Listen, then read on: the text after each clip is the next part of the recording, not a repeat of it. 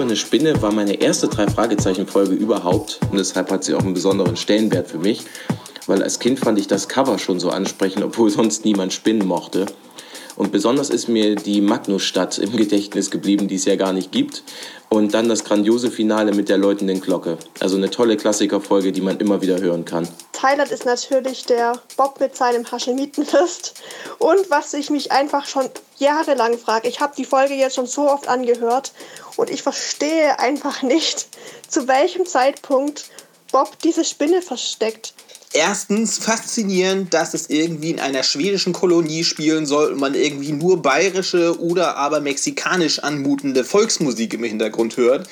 Äh, zweitens der faszinierende Beginn von Bob kriegt eins auf den Kopf, wovon ich mir wirklich nochmal eine Sonderfolge wünsche, wo das überall ähm, ähm, auftaucht.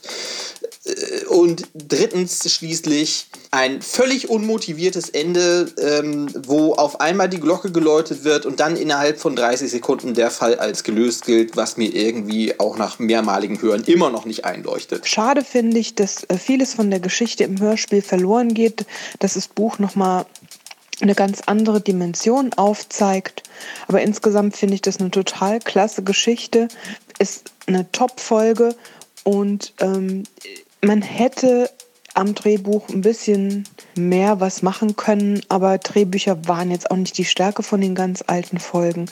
Eine sehr, sehr schnelle, rasante, spannende Folge. Was ich nicht so ganz nachvollziehen konnte, war dieser Aspekt, dass man das nach Texas verlegt. Wenn es nach dem original englischen Buch geht oder amerikanischen Buch, sind ja irgendwo in Europa unterwegs. Lars Hornquist, der weckt in mir ein Kinderglücksgefühl, als er die drei Fragezeichen seine Freunde nennt. Die Rolle von Young verwirrt mich, weil sie keinen Zweck erfüllt und eigentlich ist es eine Bösewichtsstimme, wie aus der verschwundenen Schatz.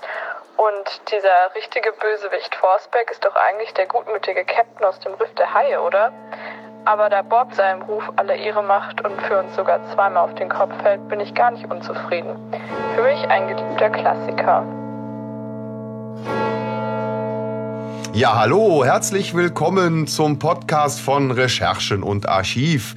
Ähm, wir haben ja ganz viele Sachen von euch zugesandt bekommen. Vielen Dank dafür erstmal.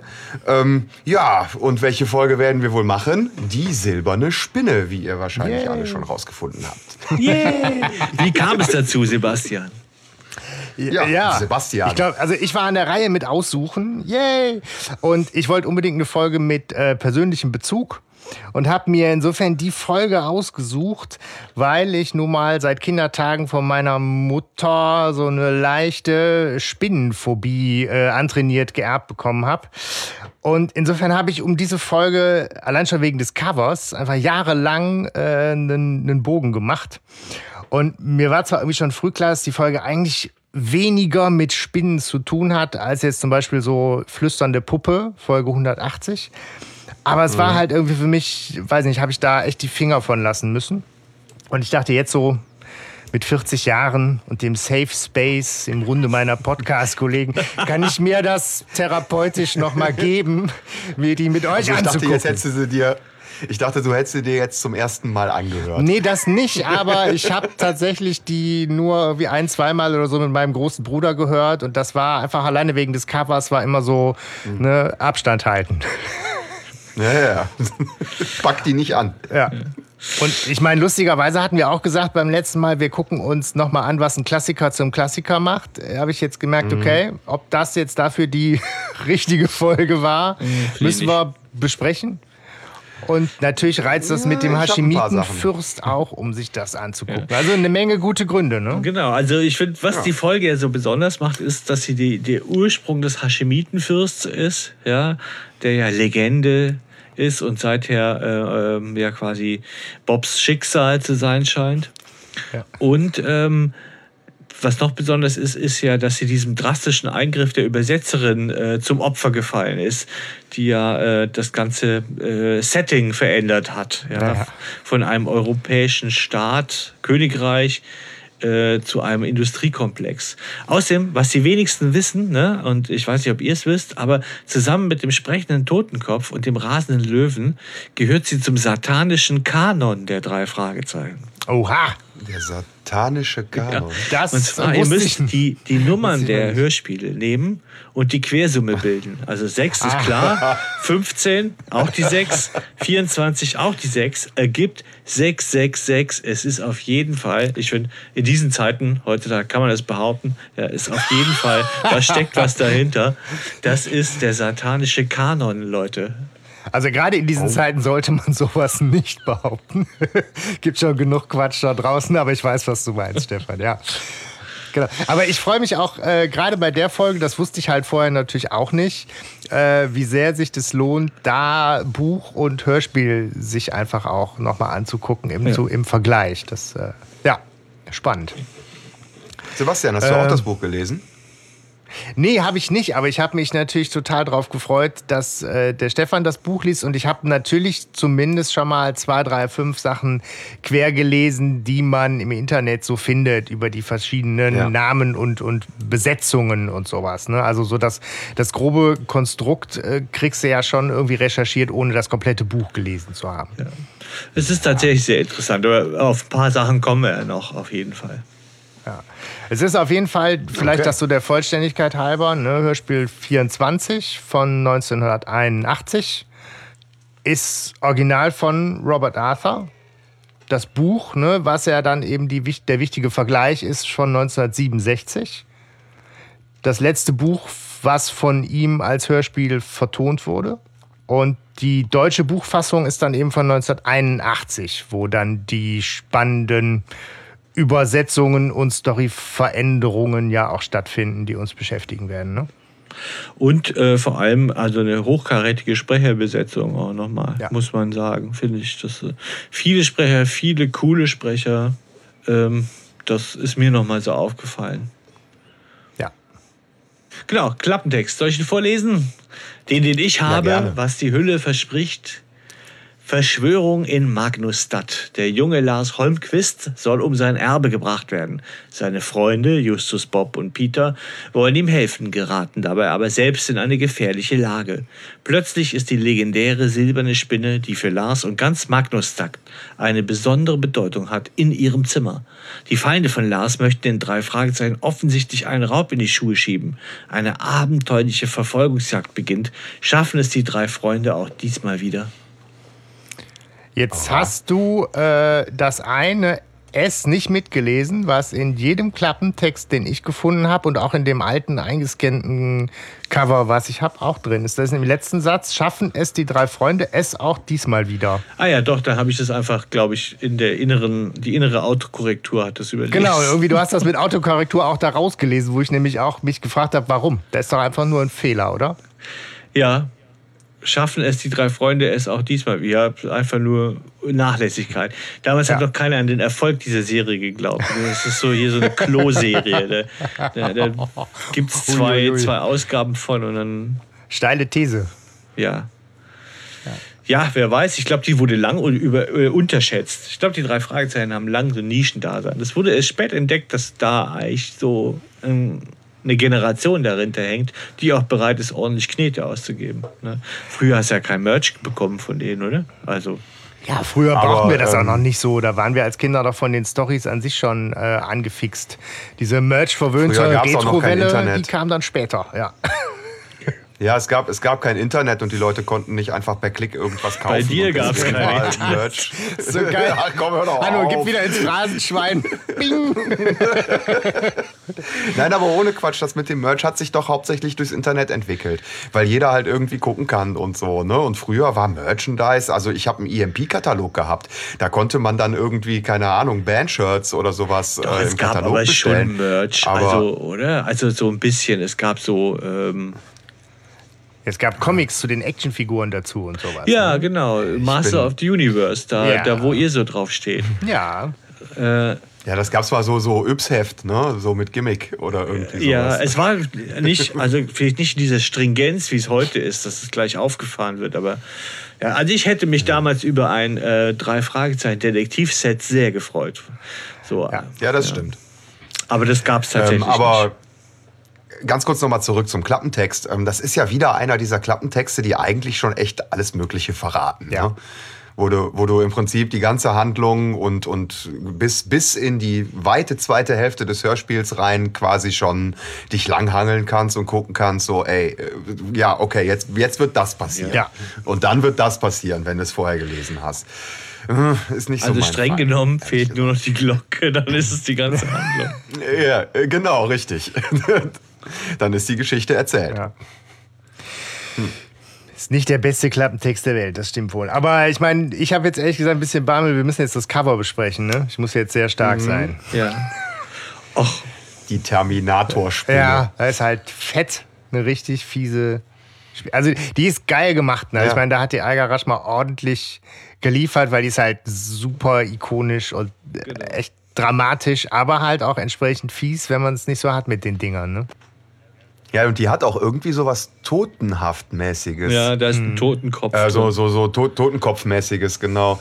Ähm, ja, der Kopf ist ein Totenkopf mit roten Augen. Ja, also ich würde es jetzt nicht zu meinen Lieblingscovern zählen, also überhaupt nicht, aber es ist schon eindrucksvoll. Und es stimmt schon, es ist hier wieder gelungen, das so ikonisch zu machen. Und das ist ja das seltene Talent von, also das, das Talent, das man selten sieht von der, nicht, nicht bei ihr, sondern generell. Es gibt wenig Leute, glaube ich.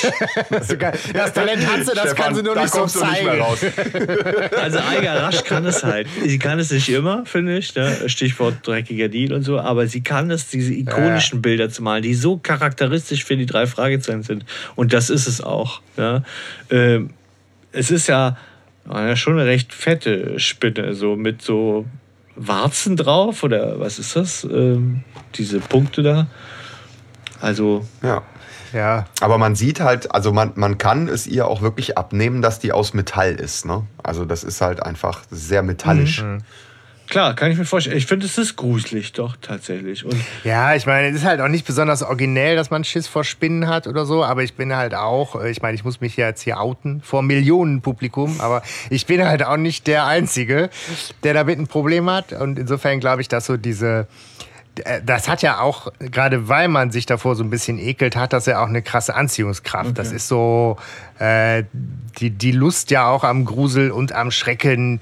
Und insofern ist dieses Cover eigentlich schon sehr geil, aber äh, gut, hat ja mein, ich sag mal, mein, mein siebenjähriges Ich eher so auf Abstand gehalten und äh, ich finde es immer noch sehr beeindruckend auf jeden Fall. Also zum Beispiel alle reden gerade über die Bettwäsche. Ich möchte diese Bettwäsche mit dieser Spinne da nicht unbedingt so haben. Also, das, äh, also so, eine so eine gezeichnete Spinne löst bei dir schon was aus. Ja, ich würde zum Beispiel denken, ich bin eher so der Schlangenphobiker, also dass ich halt Schlangen nicht so gern habe. Aber so eine gezeichnete Schlange ist mir wurscht. Wenn hier aber eine rumkriegt, dann kriegt die Pimpanellen. Ja, so. Gut. Ich meine, wenn jetzt bei dir zu Hause eine Schlange rumkriecht, würde ich auch wahrscheinlich noch mehr aufpassen. Ja, ich habe das aber auch bei einer Blindschleiche. Also wenn ich wandern gehe und so so eine Blindschleiche und dann, wenn die sich so wegschlängelt, ne, dann kriege ich, dann wird mir ganz anders irgendwie so. Ja, beides habe ich bei mir hinten im Garten schon Ja, gefunden. toll, ja. Kreuzspinnen und, äh, und Blindschleichen. Ja. Aber kennt ihr, kennt ihr den Film Arachnophobia? Ja, ja. Ja. Und ich hatte nach dem Film, nach, nach dem Film hatte ich tatsächlich fast ein Jahr lang Schiss, mich einfach so auf die Toilette zu setzen, ohne vorher zu gucken, ob da eine Spinne drin ist. Ja, den, den habe ich nämlich, äh, ich glaube, da war ich 16 oder sowas. Den habe ich geguckt Ja. und fühlte mich wie der geilste Typ ever und der mutigste überhaupt, weil ich das irgendwie total gefeiert habe, so mit Bolzenschussgerät auf Tarantula und so. Und dann gehe ich in mein Kinderzimmer zurück und dann ist da so, weiß nicht, so eine Minispinne an der Wand. Und das fand ich so, also habe ich mich über mich selber beömmelt, weil so, ne, so groß mit Hut und im nächsten Moment im echten Leben gelandet und so eine Viertelstunde Zwiesprache mit diesem Scheißding an der Wand, bis ich mich überwunden habe, sie platt zu machen. Und da fühlt man sich dann auf einmal wieder sehr klein. Also da habe ich Demut gelernt. Ja, sehr gut. Ja, Spinne halt. Ne? Net, net, netter Exkurs, danke Sebastian. Ja, siehst du, was schon in dieser, in dieser Folge schon drinsteckt, ne? ohne dass wir ein Ja, Wort der Menge. Handlung besprochen haben. Ja. So. Ja, jede Menge Erinnerungen, ne? Jetzt nicht so an die Folge bei mir, aber ja. Ja, nein, aber einfach, äh, man, man blickt auf eine lange Lebensspanne zurück. Ja, so ein Lebensthema. Wo einen das quasi schon begleitet. Ja, ja, ja. Ja, die silberne Spinne, mein Lebensthema. Ja, oder wie wir es gerne in unserem Podcast sagen, was hat das mit dir zu tun? Ne? Oh. Sehr schön. Gut, sollen wir, sollen wir mal rein Auf in die jeden Fall, Handlung? hallo. Es wird jetzt echt, es wird zu tief. Ja. Ja, mitten rein. Geht ja auch direkt Ja. mitten los, ne? Ein beinahe Autounfall. Ähm, man hört irgendwie, Achtung Morten, der Wagen, ah, und quietschende Reifen und äh, der hat wohl geschlafen. Also ein Morten, der sich aufregt und rausgeht und den erstmal zur Rede stellen möchte. Irgendwer hat ihm wohl die Vorfahrt genommen. Ja, Ja. so geht's los. Ja, irre ich Ich mich auch. und ist das das erste Mal, dass Morten in unseren Besprechungen auftaucht? Oder hatten wir Morten schon ein paar Mal dabei? So, ich hatte das Gefühl, Sagst du was? Das Gefühlt ist wäre- der so immer Also wir haben dabei, den- ne? Aber ja. dass das erste Mal so dabei ist tatsächlich. Ähm, Und es ist total schön und es ist gleichzeitig so untypisch für Morten. Weil Morten ist ja die Ruhe selbst und er ist ja immer, bewahrt immer Contenance, ja. So. Und, äh, und, und da ist er ja schon ganz schön bestimmt, sagt er also, ne? Hier, ihr Fahrer hat mir die Vorfahrt genommen, ne? Was soll das? Und es kommen viele Folgen vor, wo Morten beinahe Unfälle Ja. hat. Ja. Ne? Also es fängt ja, es fängt ja schon, es fängt ja schon mit der ersten Folge an. Das stimmt. Ja. Aber ich meine, es bleibt ja schon dabei, dass sie sich also auch gar nicht provozieren lassen, obwohl da der, der, dieser schnöselige Typ aussteigt und sagt, sie hätten beinahe Lars Holmquist umgebracht. Im Zweifelsfall hat ein Holmquist immer freie Fahrt. Und weißt du, so, da hätte man schon auch einen Grund, mal kurz aus der Hose zu springen. Aber da bleiben die ja vergleichsweise entspannt. Ne? Ja, und auch die drei Fragezeichen sind ja, weiß ich nicht, im Zweifel auch eher in einer autoritätshörigeren Zeit als jetzt. Ne? Ja, ja, klar, aber ich meine, was denkt er sich? Dann würde ich mir als Holmquist auch doof vorkommen. Der baut Scheiße und dann soll es ich gewesen sein. Ne? Also ich habe immer freie Fahrt. Das ist, Ja, es ist auch, ich meine, Gott sei Dank ist der gute Lars ja auch ein, ein netter Kerl. Ne? Ich meine, der, der Bob weiß halt sofort, von wem die Rede ist, weil der ja Zeitungen liest, aber der Lars kommt ja auch sofort und erzählt ihm alles äh, von sich aus. Ne? ja. Also kommt direkt an Ja. mit hier, ich bin der Lars und ich bin hier noch ein paar Tage auf Urlaub und dann soll ich die Firma von meinem Papa übernehmen. Nein, nein, nein, nein, muss. Muss. ja, ja, genau. Ne? Also das ist so das Erste, schönes- was man auch sagt. Immer so, ne? ja. Ja, ja, der ist Ja, der genau. Hallo, ich bin der Hanno und ich muss äh, jetzt bald. Podcast aufnehmen. Ja. So stelle ich mich auch immer vor im Supermarkt. Hallo, ich würde gerne Butter nehmen und ich muss jetzt gleich einen Podcast aufnehmen. Das wollte ich gar nicht wissen. So. hm. Äh, Na gut. wie stell ich, stellt ihr euch Lars vor? Das würde ich gern wissen. Also, wie sieht der aus? Langes Schweigen. ja, Ja. ich meine, er heißt Holmquist. Ne, so, und das ist ja schon eher nordisch. Also ist er für mich ja klassisch blond. Schon mal. Ähm, ich würde ihn als relativ groß und hager, hätte ich ihn jetzt, mit, mit, mit kurzen, weiß ich nicht, etwas welligen Haaren. Okay, Oh. so. Na, ist schon sehr konkret. Ja. Ja. Also, ähm, pff, ja, also so, ich bin bei dir, blond, sch- schlank, ähm, noch relativ jung. Also so vom Auftreten her frage ich Ja. mich auch, ob der nicht irgendwie noch minderjährig ist oder so. Also noch einfach so sehr, sehr jung. Aber von der Stimme Lass her uns ist Freunde er, sein. Ja, ich darf das- keine Freunde haben. Aber der ist halt von der Stimme ist er und so, vielleicht ja schon eher so Mitte 30 oder so. Ne? Keine Ahnung. Oder? Ja, ich weiß es nicht. Äh, ich hoffe, dass du da Antwort hast aus dem Buch. Also er ist, äh, äh, er ist so ungefähr 20 wohl im Buch, aber ich finde auch, dass er im Hörspiel, dass es da so eine Diskrepanz gibt. Ich wollte es nur noch mal abfragen, weil ich habe auch das Gefühl, dass ich eigentlich stelle ich mir einen Jungen vor, der eigentlich noch nicht bereit ist für so eine Aufgabe und dann spricht er aber dann spricht er aber wie ein Erwachsener, er verhält sich aber wieder irgendwie teilweise Ja. wie ein Junge, weil er ist ja, Ja. finde ich, ist klar ist er zuvorkommt und sagt, ja, entschuldigt mal meinen Fahrer und so, das, das ist ja schon sehr generös und auch sehr souverän, aber dann sofort wieder ist er so irgendwie, als wäre er die volle Wurst, ja, als würden die ihm alles diktieren. Und er so, oh, ich muss das und das machen und oh, ich bin eigentlich volles Opfer und so, Ja. ja, so, das, das, Mein Fahrer hat voll den schlechten Plan gemacht. das passt irgendwie nicht zusammen. Und ähm, so, ich finde, dass der Sprecher da gar nicht so richtig mit dem Holmquist reingeht. Im Buch ist er viel, viel autoritärer auch. Also er hat der, der scheißt die wirklich zusammen, die anderen, und sagt, oh, das ist schon der dritte Unfall, ja, und so. Und Okay. das kommt mir nicht mehr vor. Und der verarscht die auch äh, in Disneyland. Da, rennen die vor den Sachen Leuten weg, vor den Wachen. Und als sie ihn einholen, sagt er, ja, wo wart ihr die ganze Zeit? Das werde ich wohl weiter sagen, ne? Dass ihr uns hier Okay. äh, verloren habt und so. Das heißt, im, im Buch sind die wirklich auch in Disneyland. Ja, ganz Krass. kurz für Ja, okay. sechs Sätze. Weil ich meine, Für, für, für genau die Szene. ich muss das einmal kurz sagen, falls es, also es, es knackt zwischendurch so die Internetverbindung, ist am Tag unserer Aufnahme echt nicht so stabil. Ich hoffe, dass das nicht irgendwie auf Kosten der Qualität irgendwie geht, aber wir versuchen unser Bestes. Aber die sind halt, äh, genau, die stehen halt am Auto und tauschen Visitenkarten aus. Ne? Und der Lars ist halt Ja. auch stolz wie Bolle. Endlich, ne, er darf auch seine Karte zeigen. Und da ist halt dann äh, Wappentier drauf, die, äh, die Spinne. Und äh, er liest halt auch brav durch, was, was die drei so für eine tolle Karte haben. Und dann muss er aber weiter, weil irgendwie für eine Ferienreise ist der Zeitplan wohl eng getaktet. Aber Justus drängt sich dann noch irgendwie auf mit dieser Idee, doch total originell, weil hat man noch nie was von gehört. Wir können ja auch nach Disneyland. Und im Buch fahren die dann zusammen noch dahin, oder was? Ja, ja, die sind dann da und machen so ein paar Sachen und die verarschen die, die Leibwächter halt, indem sie die abhängen. So. Interessant ist im Buch auch, der ähm, äh, Lars Holmquist hat einen schwedischen Singsang, das wird extra betont.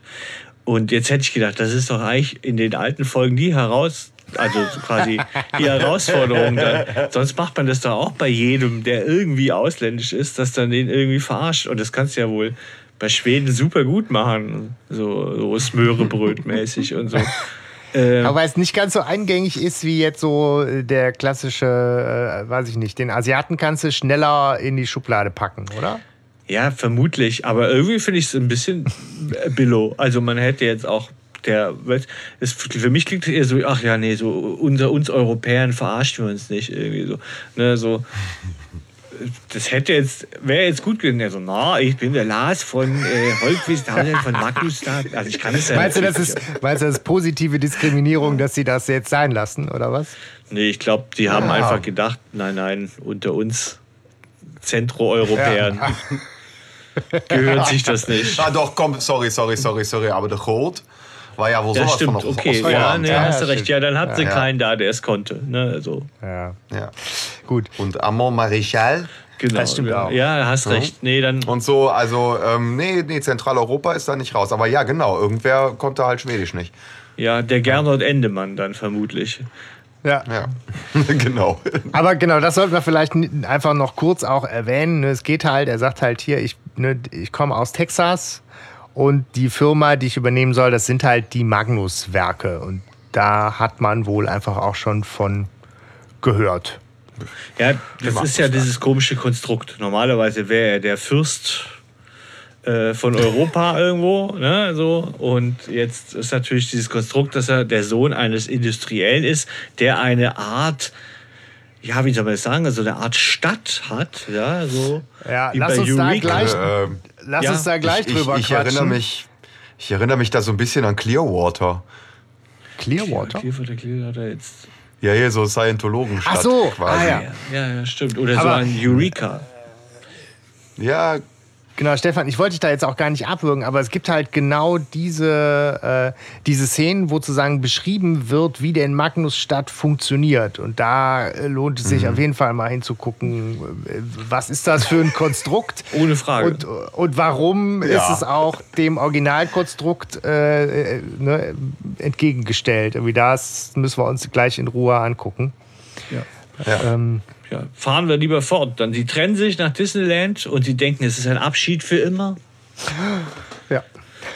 Und äh, gerade Freunde ja, gefunden, ja, schon so geht's im verloren. Leben von Heranwachsenden. Ne? So, und ähm, einige Tage später ruft Hitchcock aber an und kündigt geheimnisvoll einen Besuch an. So, ne?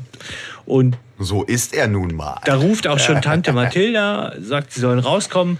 Während sie ähm, rausgehen, macht Justus noch so eine Bemerkung, dass ihm das, wenn er zurück an Lars denkt, dass ihm das komisch vorkommt, weil ähm, er nochmal diesen Unfall innerlich rekonstruiert hat und es eigentlich so aus, also als es wäre so, hätte so ausgesehen, als würde der Fahrer wieder besseres Wissen, hätte der Gas gegeben, ja, also, Mhm. oder eben nicht Gas gegeben, hat ge nicht gebremst. Auf jeden Fall so, Er dass hätte es halt inszeniert, der hätte es auf eine Kollision ankommen lassen wollen. So, ne? Genau, und zwar ja. so ankommen lassen, dass wir, äh, oder dass die drei Fragezeichen genau in die Fahrer, in die Seite rein sind, wo der Lars gesessen wäre, hätte, Mhm. gesessen war, hat. gewesen. Komm, mach doch nochmal Plusquamperfekt äh, Konjunktiv. Gesessen Da geworden muss man dabei wäre. gewesen waren. Oh, äh, ich habe da ein leichtes Futur 2 erahnt. Äh, aber genau. Ist aber Im Abgang. Im Im Abgang. Abgang, ja. ähm, ja, ich meine, ist aber schon auch geil, dass der Hitchcock anruft äh, und äh, also eine Vorbereitung auf eine Überraschung ist es nicht, ne? Also weil es ja wirklich genau in der Sekunde, in der der Besuch kommt. Aber ich fand es irgendwie nett, weil Hitchcock musste offensichtlich äh, im Hörspiel auch auftauchen. Ne? Es ist Ja. im Buch aber auch genauso, einfach nur kurzer Anruf. Ja. Ja, ich habe aber die Connections auch nicht gecheckt, die die da haben. Er hat auch, klar, Burt Young ist Filmemacher. Ja, Ne? okay, das stimmt. ähm, ist irgendwie, finde ich, naja, also bringt uns dazu zu Bird Young, weil Bird Young steht auf Ja. dem Schrottplatz. Man denkt, Lars kommt, ne? Kommt nochmal, so, yeah, ich habe euch so vermisst, will für immer bei euch bleiben. Aber nein, es ist Bird Young, ein Filmemacher. Und dieser Filmemacher, ja, äh, lädt sie im Namen von Lars auf dieses Betriebsfest ein, zu der Lars die, die Firma übergeben bekommt, äh, anlässlich dieses Betriebsfestes, ja. Ja, und der irgendwie steht er in irgendeiner Art Verbindung zu Lars, also er macht da einen Film und da hat er wohl auch mit Lars zu tun und ähm, hat wohl dem Lars dann auch vorgeschlagen, als der so überlegt hat, oh, welche Freunde könnte ich denn einladen? Ne? So hat er gesagt, hey, du hast doch nur drei. Nimm mal die drei Fragezeichen. Ja, so wird's Was überlegst du eigentlich, du Trottel?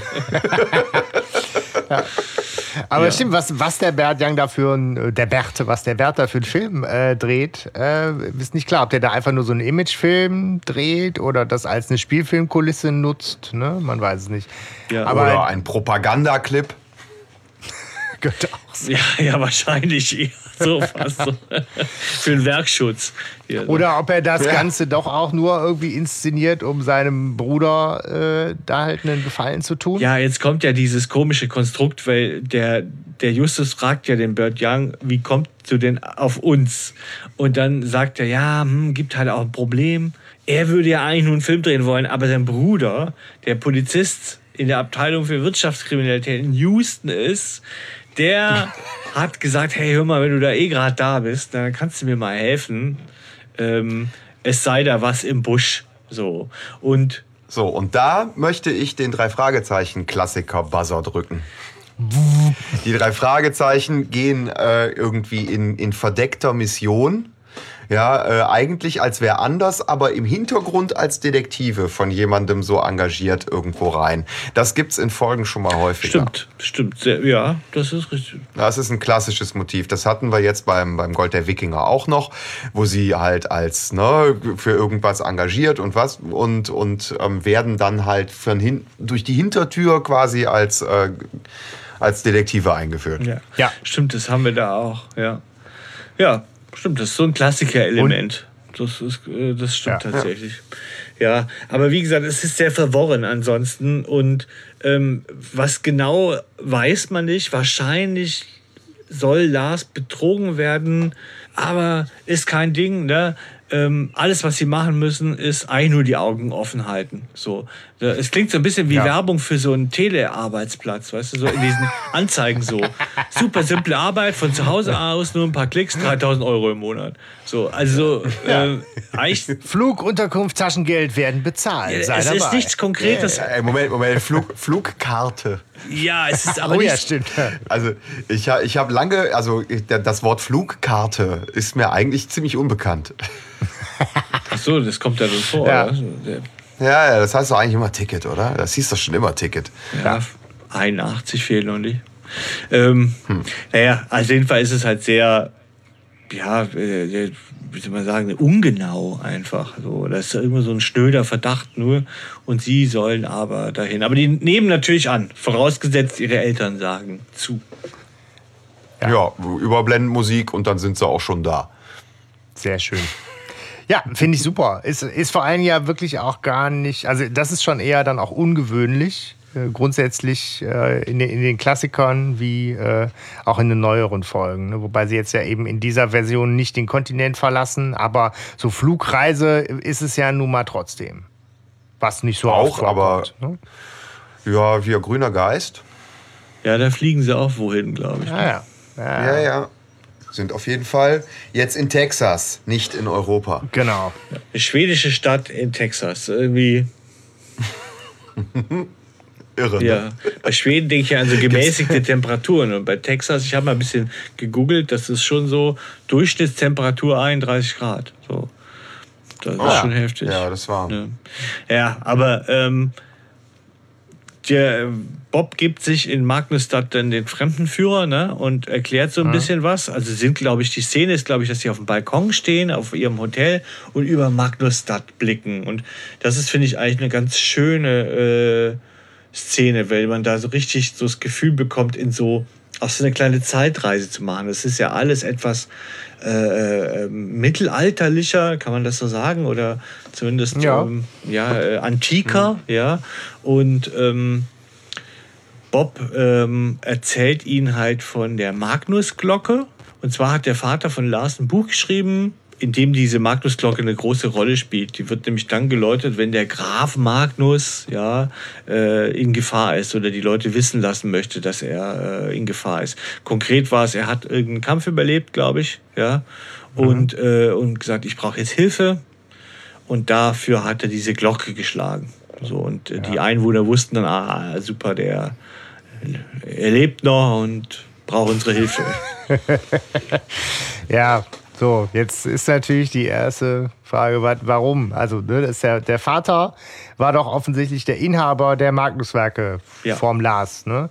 Der war aber auch dann in seiner Freizeit oder was begnadeter, passionierter Romanautor. Ja, Bob kennt dieses Buch auch. Also im Buch sagt Bob, ja klar kenne ich das Buch, voll das gute, berühmte Buch und so. Es hört ähm, sich halt so an, als sei das schon äh, Jahrzehnte alt, ne? Ja, ja, aber Bob kennt halt in den Klassikern zumindest jedes Buch. Ne? So. Ähm, aber es ist ein Roman, der war Schriftsteller. Also der hat ja eh einen Spleen. Also der hat ja voll viel nachbauen lassen aus diesem, aus dieser äh, Zeit da. Ne? Oder aus diesem Roman.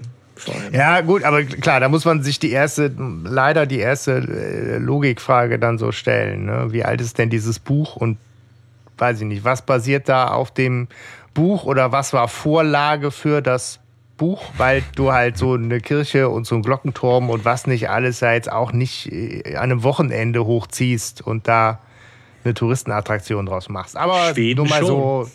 Ja. ja Moment, genau. Woher kommt denn der Ausruf alter Schwede? Ja. ja. Ist, da hat ja. wieder einer eine Stadt hochgezogen. genau. ja, ja, also es, es, es, bleibt, äh, es bleibt so ein bisschen abenteuerlich an der Stelle auch. Ne? Aber äh, ja. Wobei. ja, es ist halt eine andere Welt. Ich glaube, ich glaube den, was, was das halt einfach vermitteln soll, sowohl im Hörspiel als auch im Buch, ähm, ist, dass die einfach in einer ganz anderen Welt sind. Die sind abgeschieden, die sind weg von zu Hause und das da ist eine ganz andere Kultur als das, was sie sonst so kennen. Und ich glaube, das ist ja eigentlich der springende Punkt. Genau, so, ne, dann kann man jetzt immer noch da, dann darüber fachsimpeln, wie lange es braucht, damit sich so eine Kultur bildet und etabliert ja, ja. und so irgendwie im, im Bewusstsein einer Gesellschaft verankert ist, ne? ob das ja, innerhalb von es so einer ist, halben so Generation klappt. Aber gut. Es, es ist ein bisschen Holzschnitt, äh, holzschnittartig ja. gemacht. Ne? Aber zu einer Kultur gehört natürlich auch eine gewisse Legendenbildung und, ne, und solche Sachen. Und das soll da halt irgendwie drumherum aufgebaut werden. Und ähm, als, als Kind hat das für mich funktioniert. Ich habe mich da drin ja. gefühlt. Ja. So, ja, das ist ja letztendlich kann er jetzt, also das ist ja natürlich der Mangel der Übersetzung in Europa, in einem Königreich in Europa, würde es totalen ja. Sinn ergeben. Ne? Da gäbe es wahrscheinlich ja, so einen ja. alten Graf Magnus, ne? äh, den hat es auch mal gegeben und ähm, da sind die das gewohnt auch, dass die Glocke läutet und so. Hier ist es ja schon, es ist alles Fiktion. Selbst wenn diese blöde Glocke läutet, würdest du ja denken, aha, sind die Graf Magnus Festspiele eröffnet worden. Ja. Aber du hast ja eigentlich nicht dieses Gefühl, dass da wirklich was auf dem Spiel steht irgendwie. Ja. Vielleicht müssen wir dann wirklich einfach, die, die Frage wird uns wahrscheinlich noch mehr als einmal begegnen, warum zum Geier äh, hat man das Setting geändert. Aber äh, ja, gut. Ja. Erstmal ist das Setting halt so, wie es ist. Wir sind jetzt in Texas, in Magnusstadt. Ähm, vorher klar ist, Herzstück dieser, dieses Geländes ist schon ein großer Betrieb für landwirtschaftliche Maschinen. Drumherum gibt es aber eben einen kompletten Ort und eben auch zahlreiche Kunsthandwerkerbetriebe, die das Ganze auch als Touristenattraktion super attraktiv machen und da Publikum ziehen wie Disneyland. So, ne? Ja, so, so einen Eindruck macht Ja, so einen Eindruck Ist auf macht's. jeden Fall, ist auf jeden Fall groß. Ja. Und wie, wie, wie, wie groß stellt ihr euch das vor? So richtig als Stadt? Disneyland. Zwei Häuser. Ma Magnusstadt? Die Kirche und das Hotel. Nein, keine Ahnung. Ja, schon. Klar, so eine Kleinstadt, so Monschau. Also so ja, stimmt. wie Monschau in der Eifel hier, für die, die jetzt nicht aus der Gegend sind. Sehr schöne äh, Perle Ja. der Eifel, oder wie heißt es? Also, da könnte man sich tatsächlich wie in Magdeburg fühlen, ne? wenn man so durch Monschau läuft. Finde ich so ein bisschen. Ja, ist eine schöne, schöne Idee. Ja, Ja. kann man mal. Ja. Ja. Oh, stellen wir uns das Ganze doch in Bonn. Da hätten wir Silberne Spinne dann doch verfilmen sollen. Wir hätten das in Monschau verfilmt. Ja. Ne? Naja. Ah, ja. Ja, zu spät. Aber genau, bevor wir uns da in, in Insider äh, und, und Erinnerungen verstricken, ähm, Bob hat brutalen Hunger und die wollen essen gehen. Und dann kommt halt äh, Lars auch schon ins Zimmer und begrüßt sie und lässt auch äh, hier das äh, Bankett hereinrollen, so ungefähr, ne? Zu Tisch, zu Tisch. Äh, tragt den Tisch rein. Ja, ja, das ist so. Großartig. Schon alles so ein bisschen Prinz Eisenherz mehr irgendwie so. Also. So. Und jetzt wird auf den Gong geschlagen und das Essen kommt reingefahren. So, ja. Wobei ich habe noch Ja, vergessen, äh, dass sie natürlich vorher auch noch für, für den Hörer erwähnen, dass sie ja ausgestattet worden sind. Ja, ja, mit diesen Equipment. Kameras. Oh ja. Kameras, die über Funk Kontakt aufnehmen können. Und zwar sehr leistungsstarke Sender. Ich glaube, fünf Meilen oder so, glaube ich. Und außerdem hat eine Kamera ein Tonbandgerät an Bord, äh, also noch dabei. Was ja auch nochmal, ne? Heutzutage sagen wir was? Also ein Handy oder haben die dabei? Ja. so. Aber damals, ich bin sicher, dass ich als Kind ausgeflippt bin und gedacht habe, ich will so eine Kamera. Ja, so. Das war schon damals was ganz Besonderes. Das, äh, ja, also jetzt werde ich mal nostalgisch, was es früher irgendwie nicht so gab. So. Aber ey, ich Ja, hätte so, oh. so einen GPS-Sender, da hätte ich getötet für früher. Ja? Ich wollte immer unsere, unsere, wissen, wo unsere Katzen hingehen. Die sind ja verschwunden. So, ne? Und wollte wissen, wo verstecken die sich eigentlich den ganzen Tag. Das war damals Utopie, dass du das rausfinden könntest. Hätte ich in so eine 2-Kilo-Batterie ranbinden müssen. Irgendwie. Das ist irgendwie. Hättest du da ein Sprechfunkgerät gehabt, Mensch. Ja, Sprechfunk gab es ja schon, aber so, so, so ein Peilsender. Naja, aber auf jeden Fall, sie haben halt echt High-End-Equipment, was ja auch nochmal die Frage ist, der, wie kommt der Bird Young an sowas ran? Ne? Also, Die Frage ist auch überhaupt, warum hängt der Burt Young sich da so rein? Der ist Filmemacher, der ist nicht Geheimdienstler. Ja, im Original schon, ne? ja, ja. also im amerikanischen Original ist er Geheimdienstler. Ja. Es ist die Ja, CIA. richtig. Und deswegen, ja, da stellt sich dann halt die Frage, ne? das ist ja auch Und womit politisch. wir wieder zur Frage kommen, warum dieses Set? Das ist ja auch politisch schon irgendwie brisant, ne? weil damit ja auch nochmal klar gemacht wird, dass die CIA schon sehr arg, also das ist ja ein offenes Geheimnis, aber trotzdem, dass man das so thematisiert, dass die CIA da in fremden Regierungen einfach rumfuscht. Ne? Und, ja, nö, Ja. Also ich glaube, die wollen da diesen Prinz betuppen ne? und wir finden den Prinzen gut. Dann wären wir da mal ein bisschen drin rumwurschteln irgendwie so. Ja, nein, es besteht ja auch überhaupt gar kein Zweifel daran, dass wir die Guten sind. Genau. Nee. Wir sind die Guten.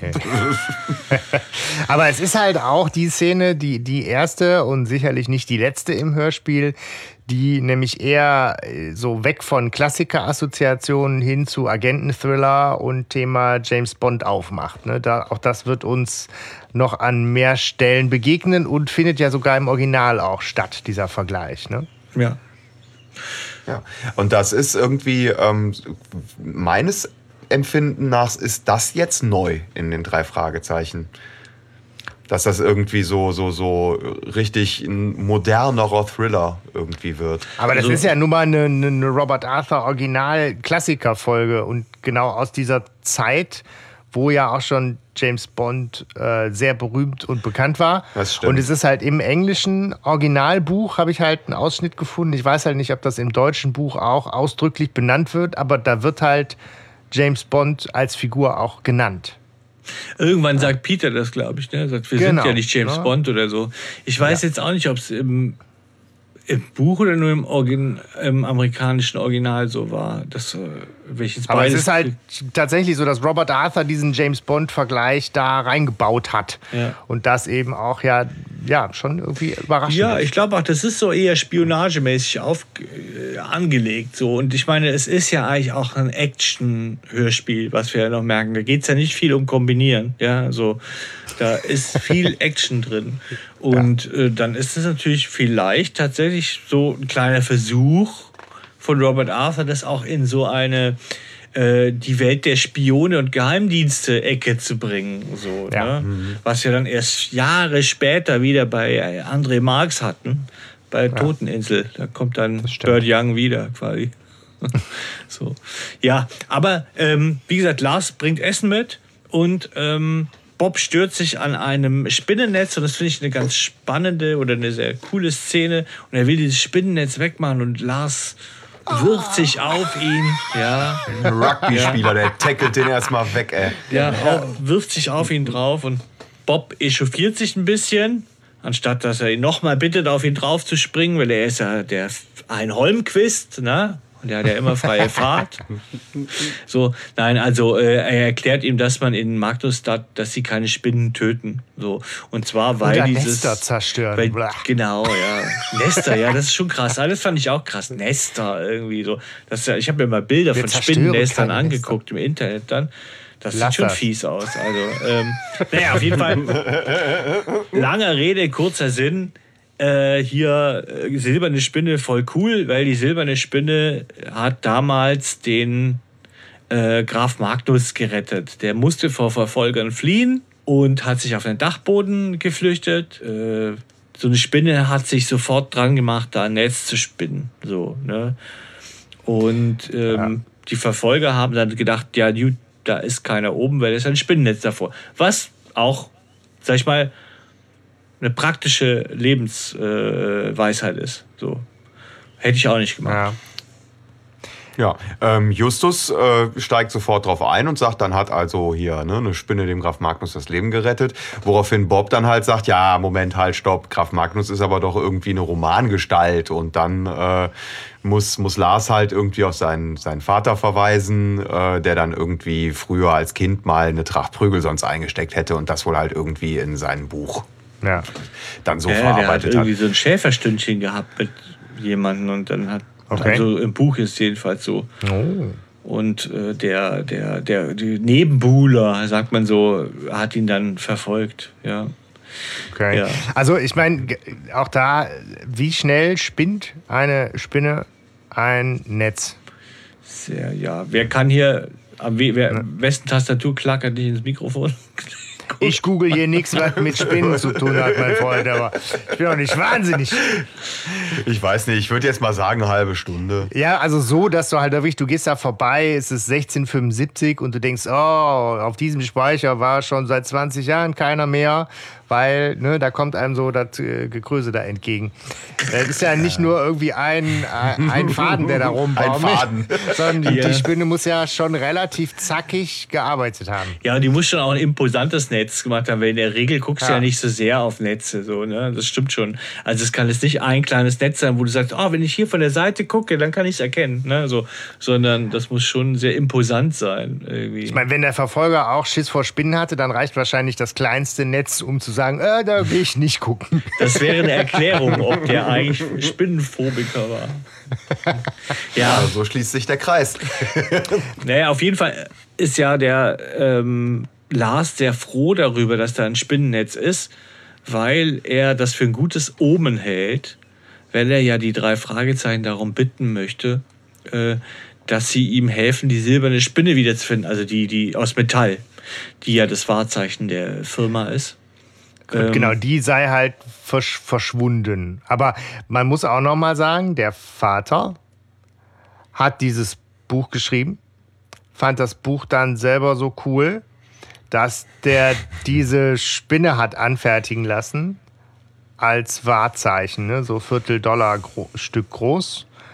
Und hat dann in sein Testament geschrieben, dass sein Sohn nur die Firma führen darf, wenn er zum großen Festakt dieses Spinnenschmuckstück, was auch immer, dabei hat. Ja, nicht nur der Sohn, Ja, das nur, nur- der. Nur Ja, der, aber der wem will, hat. wem will er denn die Firma vererben, wenn nicht seinem Sohn? Ja, ich glaube, für den Enkel würde es genauso gelten nächstes Mal. Also die, die Spinne muss immer am Start sein. Der wollte damit Weil- Er sich. möchte eine, er möchte eine Tradition setzen. Ne? Das ist ihm wichtig. Das scheint ja alles irgendwie sehr kulturell und traditionell da zu sein. Aber willst du nicht als Vater gehen. deinem, deinem Sohn die Firma vererben und nicht einfach nur verfügen, dass irgendein Hanswurst die Firma kriegt? Hauptsache, er hat die Spinne. Ich weiß, ich weiß nicht, wie das Verhältnis von den beiden so war. Ich weiß nicht, aber ich habe mich halt schon auch gefragt, warum der gute Herr äh, Forsberg, der jetzt ja auch gleich in Erscheinung treten wird, überhaupt kommissarisch die Firma leitet und warum das nicht sofort der Sohn macht. Wenn es Amerika ist und der ist ähm, 20. 20, aber es ist ja eigentlich im Original nicht so. Im Original ist es ja ein Fürstentum in Europa. Ja. Nee, bleiben Ja, wir halt bei der, bei der. Hörspielgeschichte jetzt, auch um es nicht immer zusätzlich total kompliziert zu machen. Aber wenn du sagst, der ist Ja. halt im, im Hörspiel wirkt er halt von der Stimme her schon total erwachsen, wo ich mich frage, was soll dann ein Forsberg? Wenn du aber sagst, der ist im, im deutschen Buch äh, noch nicht 21, dann kann das natürlich sein. Aber dann müsste der auch beim großen Krönungstamtam dann Geburtstag haben oder was? Theoretisch schon. Also ich könnte mir vorstellen, dass das natürlich tatsächlich einfach so ähm, ein äh, so eine, also das ist so ein bisschen, naja, es ist halt schon fürstlich, so wie der Statthalter von Gondor, weißt du, so, also solange da nicht der eine kommt und der wird gekrönt und der muss halt, was weiß ich, das Blatt von Schieß mich tot tragen, ja, also solange der nicht kommt, muss der eine das weiterführen, irgendwie. Ähm, Ja, ja, ja, ich, ich, will, ich will mich da auch jetzt nicht künstlich reinsteigen. Das eine sind dann halt vielleicht so über Jahrhunderte gewachsene Traditionen und das eine ist so der Papa, der vor 20 Jahren äh, ein, Schmuckstück hat machen lassen. ja, es ist, auf jeden Fall sehr obskur. ne? So, aber gut, das ist aber das, was Lars den drei letztlich erklärt. Ne? Ich bin in der Klemme, weil ich muss dieses Ding haben. Wenn ich die Firma führen will, dann brauche ich das. Helft mir, weil das Ding ist verschwunden. Naja. Genau. Ich glaube, dann kommt auch schon Forstberg rein. Ja. Ne, so und, und begrüßt sie doch recht freundlich, wie ich finde, dafür, dass das so ein. Ja, ging dir das ist- auch so? Ich bin ja nie mitgekommen, dass das so unfreundlich, die so ein eiskalter Fisch und so. Ich finde, dass der relativ Mhm. Ja, ja. freundlich ist. Ja, der kam total nett rüber. Herzlich willkommen und so. Ich meine, ne, das ist jetzt erstmal sein freundliches Gesicht und ähm, ja. Ja, ich habe jetzt noch ein Großartig. Meeting, aber ich gebe mir Mühe, das alles in eurem Ja. Interesse bestmöglich zu machen. Äh, schönen Habt Tag ihr, noch. ha- hast du ihnen schon das Museum gezeigt, Lars? Ja, Also der, Genau. der väterliche Freund kommt darüber. Ne? Ja. Ja. Eiskalter Fisch. Das Einzige ist das cool, wo er sagt, sind das deine Freunde, Lars? Da liegt schon so im, im, äh, auf der Zunge zu sagen, nein, das ist meine Nordic Walking Gruppe. Ja. Ja. Das ist so, äh, ich finde, sind das deine Freunde, Lars? Du hast doch gar keine Freunde, Lars. Ja, das ist ja, er halt mag euch nicht, weil ihr meine Freunde seid. Er will nicht, dass ich Freunde habe. so geil. Ja, wie Ja, gesagt, da ist der Lars doch noch ein Kind, oder? Also ist Ja, eben, also da kommt er so leidend drüber, dass ich irgendwie so voll den Respekt vor dem verliere. Irgendwie denke, du bist doch noch gar nicht fähig, so ein, so ein Unternehmen zu leiten. Irgendwie. Also, ja, der mag euch nicht, weil er, er nicht will, dass ich Freunde habe. Und, und neulich hat er Nutella-Brot runterfallen lassen, als er es mir geschmiert hat und so. Ja, wobei ich muss sagen, ich, ich mag die Figur vom Lars äh, einfach sehr gerne. Ne? Also der ist halt, der ist nicht, äh, nicht klar definiert. So. Aber ich, ich finde, der ist einfach erstmal ein ganz feiner Kerl. So. Ich mag den. Ja, er ist auf jeden Fall besser als dieser Typ aus dem tanzenden Teufel, ja, der ja so, Oh ja. so, so Überflieger sein möchte. Aber das könnten Brüder sein, der, der, der kleinere und der, der größere. So. Doch, ich finde schon, dass das so eine Ähnlichkeit ist da da. So. Ja. Ja, die sind halt beide so anbiedernd. Ja, bei den drei ja, genau, das wird sein. Das ist das irgendwie, ja, ja.